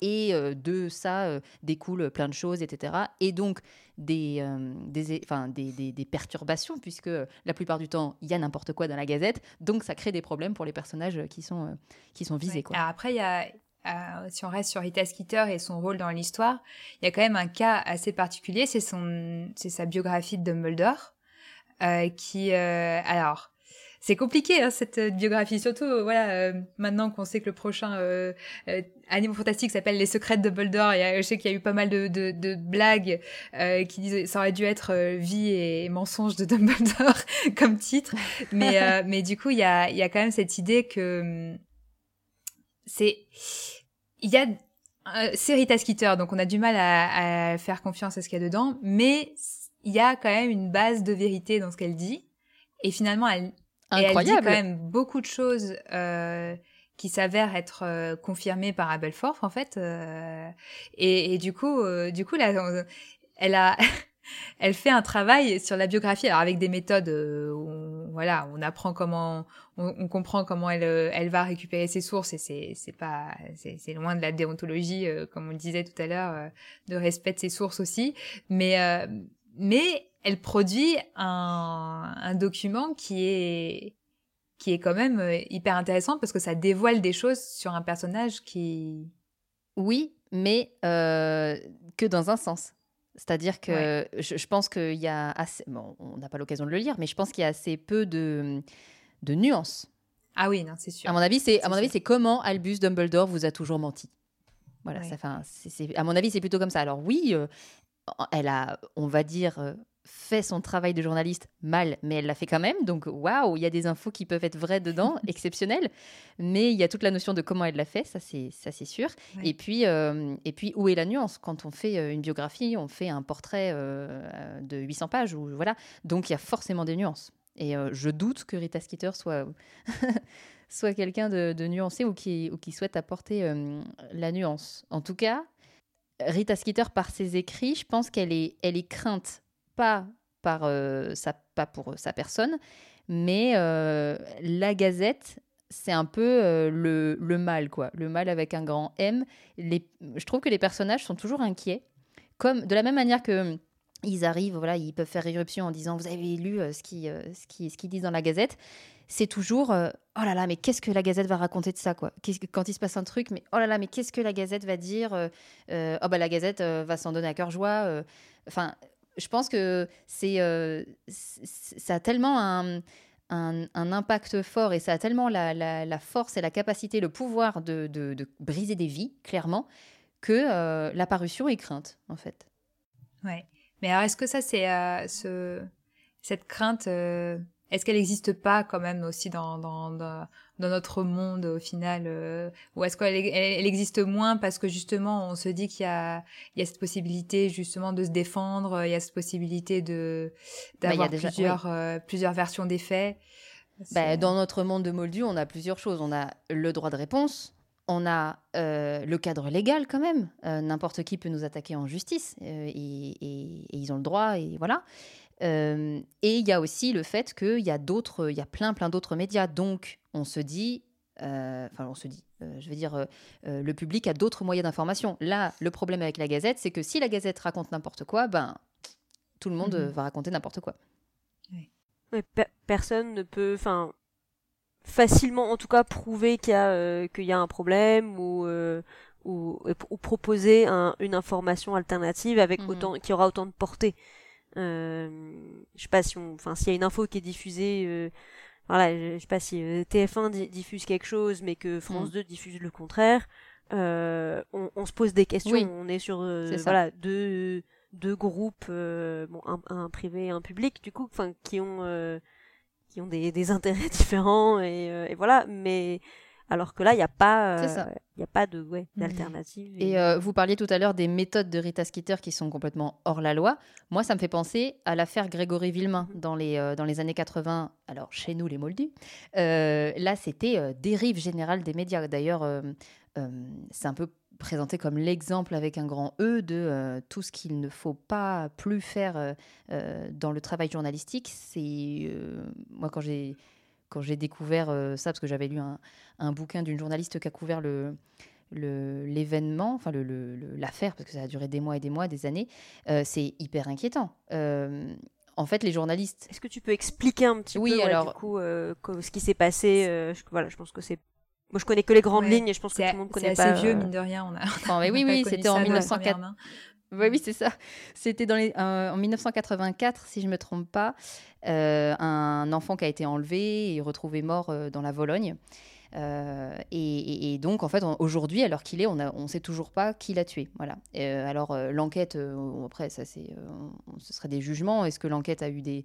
est-ce que l'enquête a patiné, etc. Ça, c'est, ça, c'est autre chose. Mais en tout cas, la, presse s'est jetée sur le, sur le truc à l'époque. Et les journalistes à l'époque n'ont rien respecté. Ils n'ont pas respecté la présomption d'innocence. Il y a même un homme qui est mort à cause de ça, ou en tout, cas en partie à cause de ça, parce qu'ils ont monté euh, euh, les choses en épingle avec, euh, là encore, des suppositions, des on-dit, etc., des choses qui n'étaient pas forcément vérifiées.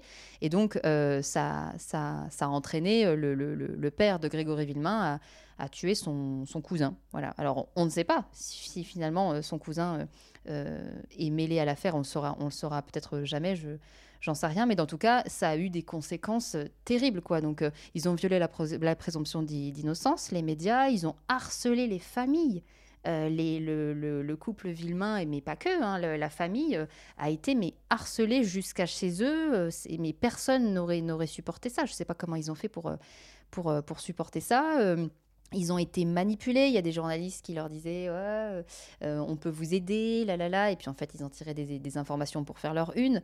Euh, évidemment, heureusement, il y, a, des journalistes qui ont essayé de bien faire leur travail. Et puis, et puis aussi, il y a l'effet de, de groupe. Hein, quand on est entraîné et qu'on a la pression euh, de, de, la hiérarchie pour dire il, nous faut ça, il nous faut ça. Voilà, je dis pas que c'était que c'était évident, mais en gros, c'était voilà, pour moi, je trouve que ça, me fait penser à ça. Me fait penser à ça quoi. Les, les, les méthodes de Rita Skeeter me font penser à, à cette affaire-là. quoi.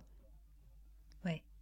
Hmm. Bah, c'est oui, c'est ce qu'on ce qu'on disait. Je pense que même si, euh, comme on l'a dit, euh, tout est personnifié dans un personnage qui du coup n'a n'a aucune nuance contrairement à d'autres personnages de, de, la saga, euh, ça reste quand même une représentation de dérive réelle euh, même si euh, peut-être ce qui est problématique dans le monde sorcier, c'est qu'il n'y a pas de, il n'y a pas d'exemple euh, positif pour euh, pour euh, montrer comment devraient fonctionner les médias. mais mais c'est vrai que ça reste quand même tout ce qui est décrit, ça reste quand même des mécanismes qui sont qui sont assez crédibles au final par rapport à à ce qu'on peut connaître en, dans dans notre monde quoi. Ah oui, tout à fait. Bah, ça se base évidemment sur des sur des constatations euh, réelles qu'elle pousse à fond. Euh, mais, euh, mais, mais carrément, il y, il y, a des journalistes qui travaillent comme ça, malheureusement, ou en tout cas qui ont travaillé comme ça. Hmm. Évidemment. Et, c'est vrai que bah, on faisait un peu le parallèle tout à l'heure entre le chicaneur et les réseaux sociaux, mais, mais je trouve que, enfin voilà, aujourd'hui, quand on parle de, de sites, notamment, enfin voilà, de putaclic, je trouve que Rita Skeeter, elle est vraiment dans cette, dans cette démarche-là. Euh, dans le sensationnalisme, dans la désinformation, euh, peu importe, enfin il y a aucune notion de conséquence ou quoi que ce soit.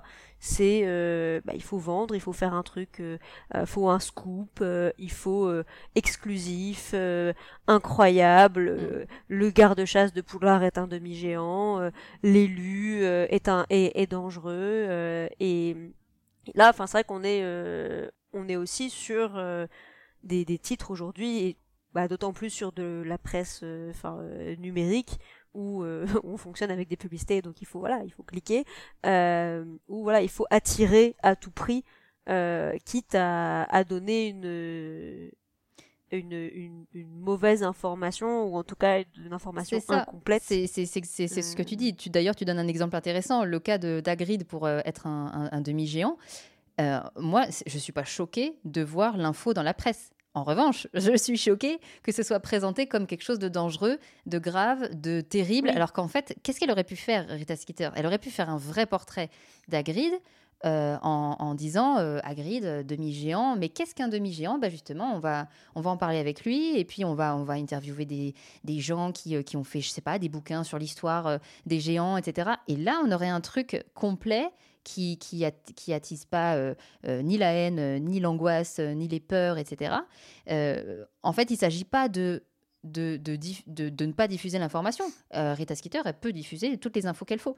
Mais qu'elle veut, mais, euh, mais voilà, d'une, bonne manière. Quoi. En tout cas, effectivement, la ressemblance avec aujourd'hui, c'est, euh, toutes ces dérives-là, c'est euh, les infos qui sont pas complètes, qui, où il y a des erreurs, tout ça pour vendre, et puis, et puis les réseaux sociaux. Et j'ajouterais aussi le, le problème de rapidité dans l'info aussi à cause des réseaux sociaux, en règle générale à cause d'Internet, hein, on va dire ça comme ça. Maintenant, c'est l'info en continu.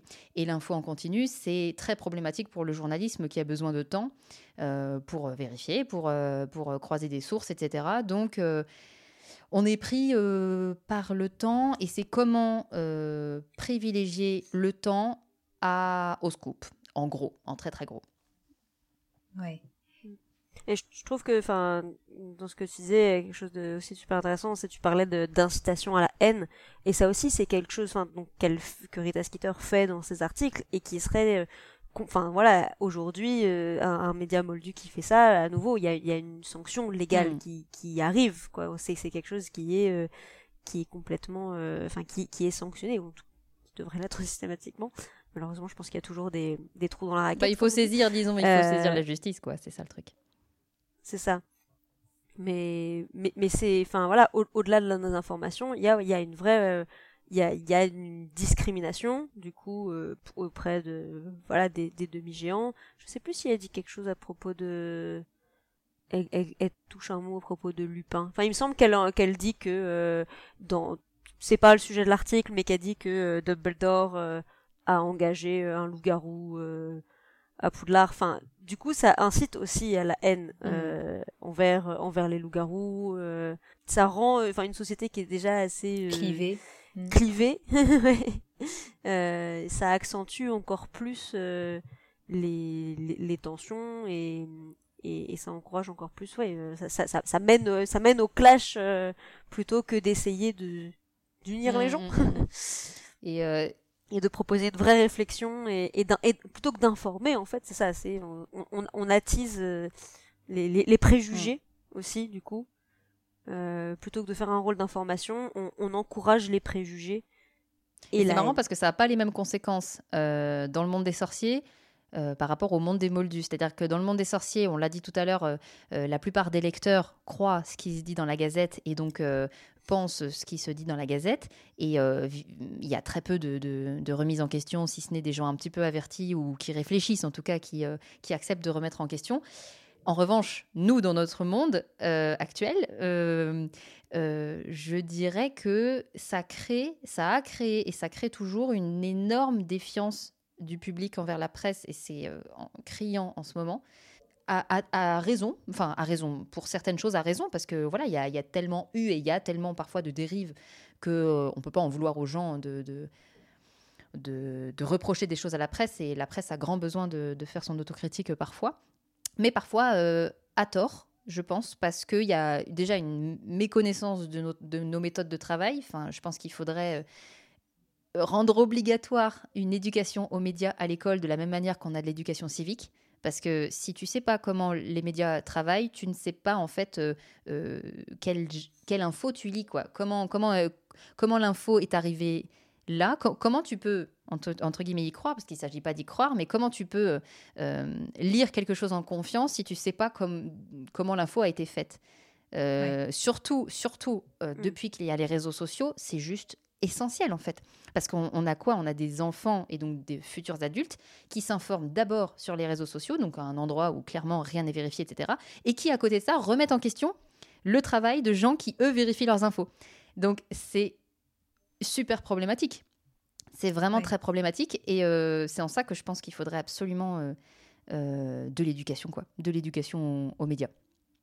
Et justement, alors là, je veux pas accuser euh, Harry Potter de, quoi que ce soit, mais n'empêche que, euh, enfin, je peux l'accuser d'autres choses, mais peut-être pas de ça.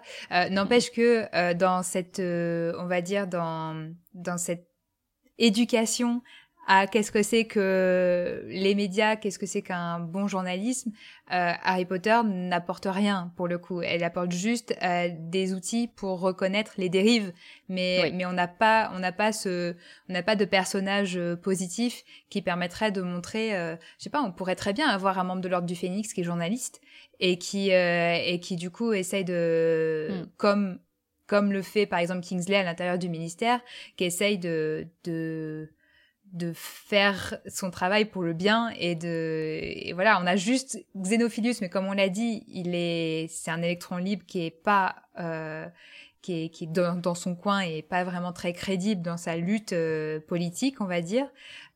Et, et, pas, fiable, voilà. Et donc on, il, il, manque mine de rien dans cette euh, pour avoir vraiment euh, une vision de la de la presse plus euh, pas plus positive, mais en tout cas plus complète, une figure de journaliste exemplaire quoi. Mais si ça trouve, Rowling, elle estime que la presse c'est ça. Hein enfin, c'est possible. On n'est pas, on n'est pas à l'abri qu'elle elle estime que, que, que, aucune presse ne fait bien son travail. Hein.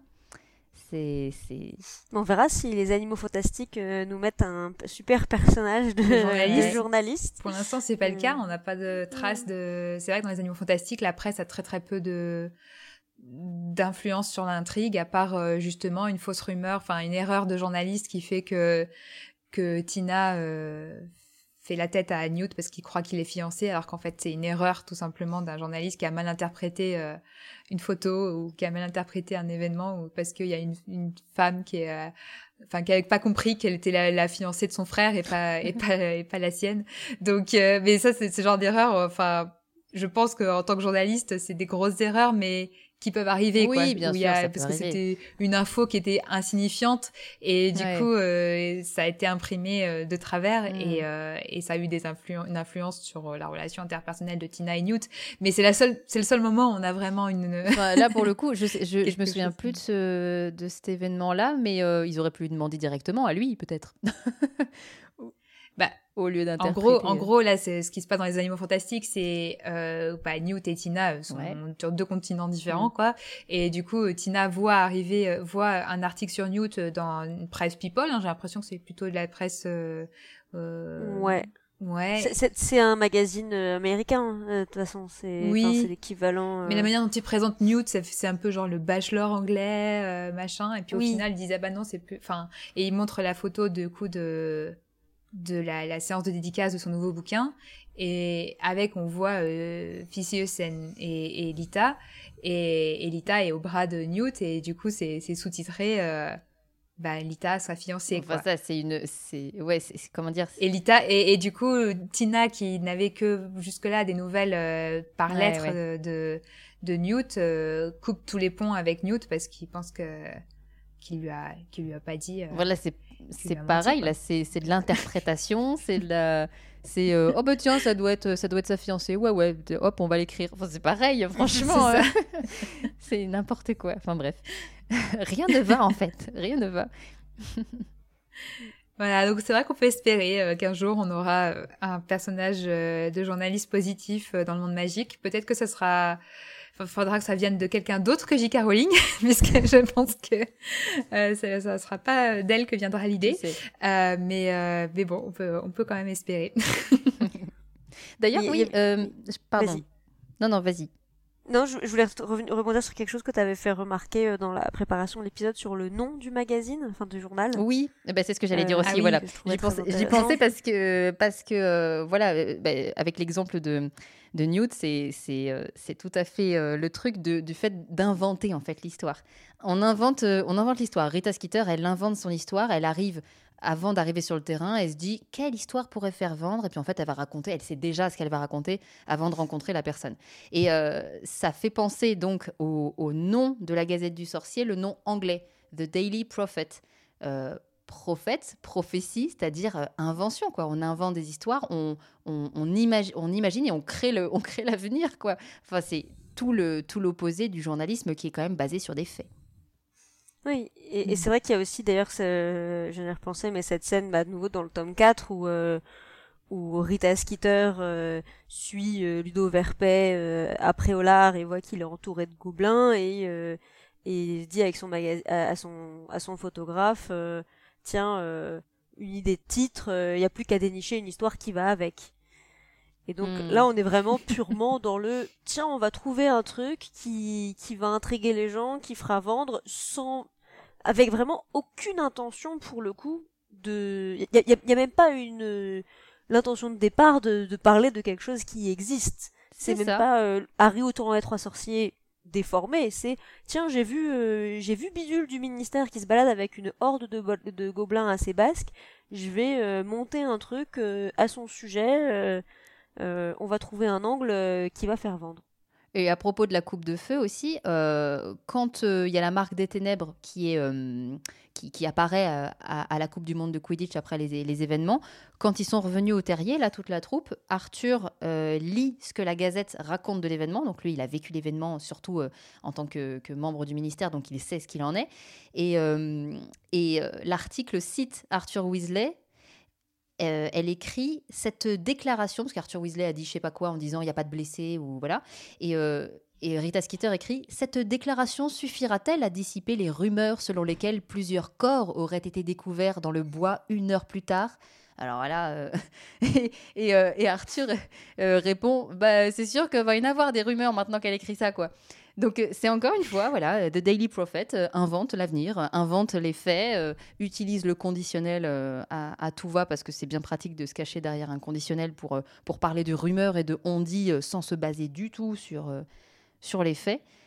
Voilà, c'est Rita Skeeter qui crée qui crée du coup qui crée des infos, enfin des infos, qui crée des rumeurs, qui crée des, des, des, sujets de conversation. Ouais, mais bon, c'est vrai qu'encore une fois, c'est euh, si on peut quand même reconnaître une chose dans, dans ce que le lecteur retient du coup de, d'Harry Potter, c'est justement à se méfier de ce genre de, de démarche et à reconnaître euh, à reconnaître ça. Et du coup, euh, c'est vrai qu'on avait envie avec euh, avec Alix de de parler de donc de notre gazette.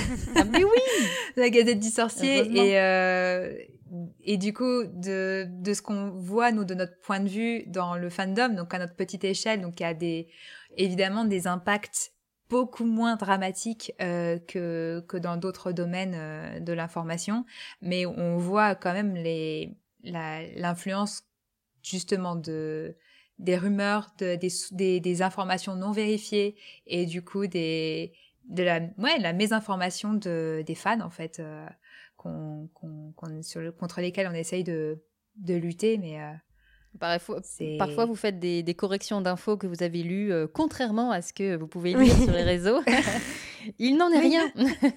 Mais c'est vrai que, enfin, voilà, il y a, y, a, y a deux choses. Il y a le fait, effectivement, qu'il y a un certain nombre de, de médias, alors aussi bien des médias généralistes, donc qui n'ont pas pour vocation de parler spécifiquement d'Harry Potter comme nous, mais aussi euh, des, des sites de fans euh, qui vont euh, bah, déformer l'information ou qui ont vu une petite rumeur sur quelque chose. Enfin voilà, à l'heure où on enregistre, il y a une rumeur qui vient de rien sur un potentiel film officiel sur Rogue.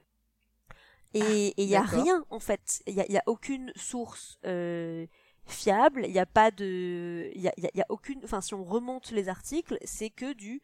Il paraît que.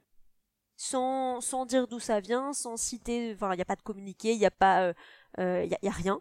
Euh, et c'est relayé sans se poser la question parce que bah enfin souvent mine de rien quand on met Harry Potter dans un titre bah ça fait cliquer il suffit de voir des fois dans des, des articles qui n'ont rien à voir en fait, euh, où il y a un Harry Potter qui va être glissé dans le, dans le, dans le chapeau de l'article euh, parce que tout de suite ça va, ça va faire du bien sur les recherches Google, il va sortir. Euh, quoi et, et c'est vrai que c'est euh, c'est un gros problème et puis il y a aussi voilà mine de rien bah, du côté des fans où et bon c'est pas spécifique à nouveau Harry Potter mais une proportion à partager aussi des informations euh, sans la lire, euh, sans chercher à, voir si c'est si c'est vrai. Euh, et, et, donc bah, c'est un problème qui, est, qui vient des deux côtés, aussi bien de, au niveau de la création de l'information, qui n'en est pas du coup, et que de la façon dont elle est, dont elle circule par la suite, qui est repartagée parce que oh là là un nouveau truc Harry Potter et je partage à tous mes contacts sans faire attention. Mais on en revient toujours à la même chose. Il, faut, il faut éduquer les gens à, s'informer. Enfin, euh, voilà, il y, a eu une époque où il y avait des, où la seule façon de s'informer c'était les médias. Euh, d'accord, c'est plus le cas en fait. Maintenant, il y a n'importe qui qui peut faire son blog et qui peut être pris pour des lecteurs, pour un média ou en tout cas pour un relayeur d'informations. Et à quel moment euh, tu prends telle ou telle personne pour journaliste, à quel moment tu prends tel ou tel média pour média d'information ou ou bah, je sais pas, site internet, forum, réseau social, etc. Enfin, c'est pas négligeable quoi, et c'est pas, je sais pas, c'est pas une honte d'estimer qu'il faut qu'il faut nous rééduquer à, à l'information. Surtout que c'est quelque, quelque, chose comme on qui, qui évolue, qui évolue très vite. Ah bah oui. voilà. Du coup, à la petite échelle de la Gazette et du fandom Harry Potter. Petit instant promotion sur les projets. Voilà on a on a été avec plusieurs autres structures Harry Potter, euh, voilà, des podcasts, euh, des des poudlard interactifs, euh, des comptes Twitter justement, on a créé un collectif qui s'appelle la charte du fandom où on s'engage justement voilà, il y a toute une charte avec, on s'engage à citer les sources, on s'engage à publier des erratums avec expliquer voilà quelle info était erronée, pourquoi, et, et, voilà. Alors, je pense que du coup, d'un point de vue peut-être journaliste professionnel, bah, c'est des choses qui paraissent sans doute évidentes euh, de ton de ton point de vue, mais du bah coup, oui, voilà, c'était important pour nous bah, parce bien que sûr, bien sûr. c'était vrai qu'on avait bah, vocation à vouloir rester euh, bah, site de référence. Et pourquoi pourquoi il y a ça? Parce que parce qu'en fait, on, on s'engage à vérifier tout ça et euh, à pas relayer quelque chose comme un fait avéré euh, voilà. Et donc euh, c'est quelque chose qui nous tient beaucoup à cœur justement en, tant que en tant que site de fans. Et c'est hyper important et c'est gage de, de, rigueur en tout cas. En tout cas, ce qui est intéressant, je trouve, avec euh, la charte, si j'ai bien compris, c'est que ça vous concerne pas que vous. Vous avez d'autres signataires, c'est ça? C'est ça. Il y a, y, a, y a, plusieurs signataires. Donc là, il y a il y a Poudlard 12 qui est donc avant tout un, un Poudlard interactif. Il y a Fréquence 9 3 quarts qui est un podcast. et donc parce que voilà l'idée c'est que c'est quelle que soit la, la, plateforme sur laquelle on parle de Harry Potter bah il y a pas de raison enfin c'est pas une une excuse que ce soit euh, voilà sur Twitter enfin sur un réseau social de c'est pas une excuse pour raconter n'importe quoi euh, mm. et que euh, même en étant fan et bah, pas professionnel on n'est pas journaliste on n'a pas fait d'école de journalisme mais mais on s'engage par contre à, à, à voilà à respecter l'information et à essayer de voilà, mm. de, justement de toujours promouvoir une information vérifiée et vérifiable. Et parce que justement, on a bah, souvent constaté euh, et reçu des fois des questions de lecteurs qui disaient mais j'ai lu ça à tel endroit, euh, est-ce que vous pouvez m'en dire plus? Et en fait, bah ça commence par euh, bah en fait c'est faux. Bah ça c'est bien déjà le, le, je veux dire la, démarche du lecteur qui va vous demander à vous alors est-ce que c'est vrai ou est-ce que vous avez plus d'infos? Ça permet vous d'être alerté que ah il y a ça qui qui qui circule on va tout de suite stopper ça et et voilà. C'est ça. c'est intéressant quand même. Donc, voilà et, de faire un peu de, debunking euh, voilà des fois euh, de euh, voilà il y, a ça qui circule attention ça circule mais mais il n'y a pas de il y a pas de source il n'y a pas de mhm. il y a pas de déclaration officielle et en fait même voilà une des rumeurs persistantes depuis bah, bientôt 5 ans hein, maintenant depuis que la pièce de théâtre Harry Potter et l'enfant maudit se joue sur scène à peu près tous les 6 mois il euh, y a quelqu'un qui va dire Harry Potter bientôt euh, l'enfant maudit euh, bientôt bientôt au cinéma alors que ça fait cinq ans depuis depuis que la pièce a été lancée que sur le site officiel de J.K. Rowling il y a écrit noir sur blanc bah Harry Potter et l'enfant maudit ne sera jamais adapté au cinéma hmm. et, voilà et la source officielle elle est là et si ça vient à changer un jour bah elle enfin voilà si elle change d'avis ça changera d'abord ici et dans ce cas-là oui mais tant qu'il y a ça qui est annoncé ah non, mais les rumeurs sont résistantes. Hein. C'est ça. Faut pas les sous-estimer. Hein. Et ce qui est intéressant aussi, c'est que vous avez, vous avez aussi des, des youtubeurs, je crois, dans votre charte. Ouais, Donc ça touche vraiment tout type de médias, quoi. Euh, vidéo, son et, texte. C'est ça. Hmm. Ouais. C'est bien. Il y a le wiki, le wiki Harry Potter aussi. Il y, a, plusieurs chaînes YouTube. Ouais. Mm. Le wiki Harry Potter, c'est euh, une, une mine d'or. oui. Vous avez un doute? C'est quoi ça déjà? Bim Wiki Harry Potter. Ah mais oui, bien sûr. bah là, on peut, on peut leur rendre hommage. Hein. Je ah pense ouais, franchement. On l'utilise. Enfin, moi, je l'utilise ah souvent pour préparer les épisodes, ne serait-ce que pour euh, savoir où après aller rechercher dans les livres. Mm. Euh, là, en l'occurrence pour retrouver euh, euh, tout ce qui concernait les, différents médias mentionnés dans la saga. Euh, mm. Je pense pas que je me serais souvenu de, de sorciers, sorciers en guerre s'il n'y avait pas eu le, le wiki. moi aussi, je m'en suis servi, j'avoue, hein, mais c'est une référence. Du coup, big up Sébastien, on sait que tu nous écoutes. voilà, merci. merci pour ton travail. Mais, bah voilà, mais je pense qu'on a fait un bon tour, mine de rien, sur, ouais. Sur, sur ce sujet de, des, des médias dans, dans Harry Potter et, le monde magique. Je sais pas si, Suzanne, est-ce que tu veux ajouter quelque chose non, si ce n'est que, si ce n'est que, voilà, c'est c'est pas un élément à prendre à la légère. Je trouve la presse dans, dans Harry Potter, c'est euh, comme on le disait tout à l'heure, euh, c'est c'est presque un personnage, quoi. C'est euh, c'est c'est un, un élément clé, un élément clé. Voilà, je pense que c'est bien résumé. Ouais. non, c'est clair. Elle a un rôle vraiment très particulier dans l'intrigue. qui est voilà là si on reparle vraiment juste de construction narrative la presse a vraiment un rôle bien identifié euh, et, et, voilà, et, Rowling avait un, une volonté très claire dans, dans ce qu'elle voulait euh, faire passer comme message euh, sur, sur les médias. Je pense qu'on a très bien compris. C'est pas quelque chose effectivement qu'on peut, qu'on peut ignorer. Quoi. Mm. Ouais, c'est sûr. Et puis c'est rare de voir dans, dans des bouquins, quels qu'ils soient, des articles entiers écrits en fait. Parce que là, d'une mm-hmm. page à l'autre, d'un chapitre à l'autre, on peut avoir une petite coupure dans, dans, dans, le récit pour lire un article de la Gazette comme si on ouvrait nous-mêmes le journal. quoi. Donc ça a vraiment une place importante. Eh bien, merci en tout cas euh, d'avoir euh, fait cet épisode avec nous parce que je pense que on est, on avait besoin aussi pour aborder ce sujet d'avoir euh, ce point de vue professionnel en fait aussi pour pour mettre peut-être un peu plus en perspective toutes ces thématiques là qu'on sur lesquelles forcément on avait un, des idées, un avis, mais mais c'est c'est aussi le but d'Aspic euh, euh, parce que je sais que tu nous avais tu nous avais répondu que tu te sentais pas forcément légitime par rapport à d'autres invités qui avaient écrit des mémoires ou des thèses sur ah bah c'est euh, impressionnant des fois vos, vos, invités hein. mais mais c'est mais en tout cas dans Aspic on l'a ça fait partie de notre ligne éditoriale justement c'est aussi de de, s'intéresser au point de vue de professionnels euh, et qui peuvent croiser leur, euh, leur expérience professionnelle avec euh, l'équivalent dans le monde magique. Donc on est vraiment ravis de, de t'avoir vu pour, pour ce, ce sujet. Eh ben moi j'étais hyper contente de participer, je suis très très fière aussi. merci beaucoup. Mais bah, merci beaucoup, merci beaucoup à toi pour ta participation. Et voilà, on espère que vous avez apprécié cet épisode. N'hésitez pas à nous faire euh, des retours euh, sur euh, sur les réseaux sociaux, sur qu'on est voilà sur Facebook, l'Académie des sorciers, sur Twitter, speak underscore GDS, par mail, au mail de la de la rédaction, rédaction at sorcier.com. vous pouvez aussi laisser des commentaires sur toutes les plateformes d'écoute que vous utilisez. On, on les écoutera avec avec beaucoup de plaisir. Euh, et on les lira avec beaucoup de plaisir plutôt.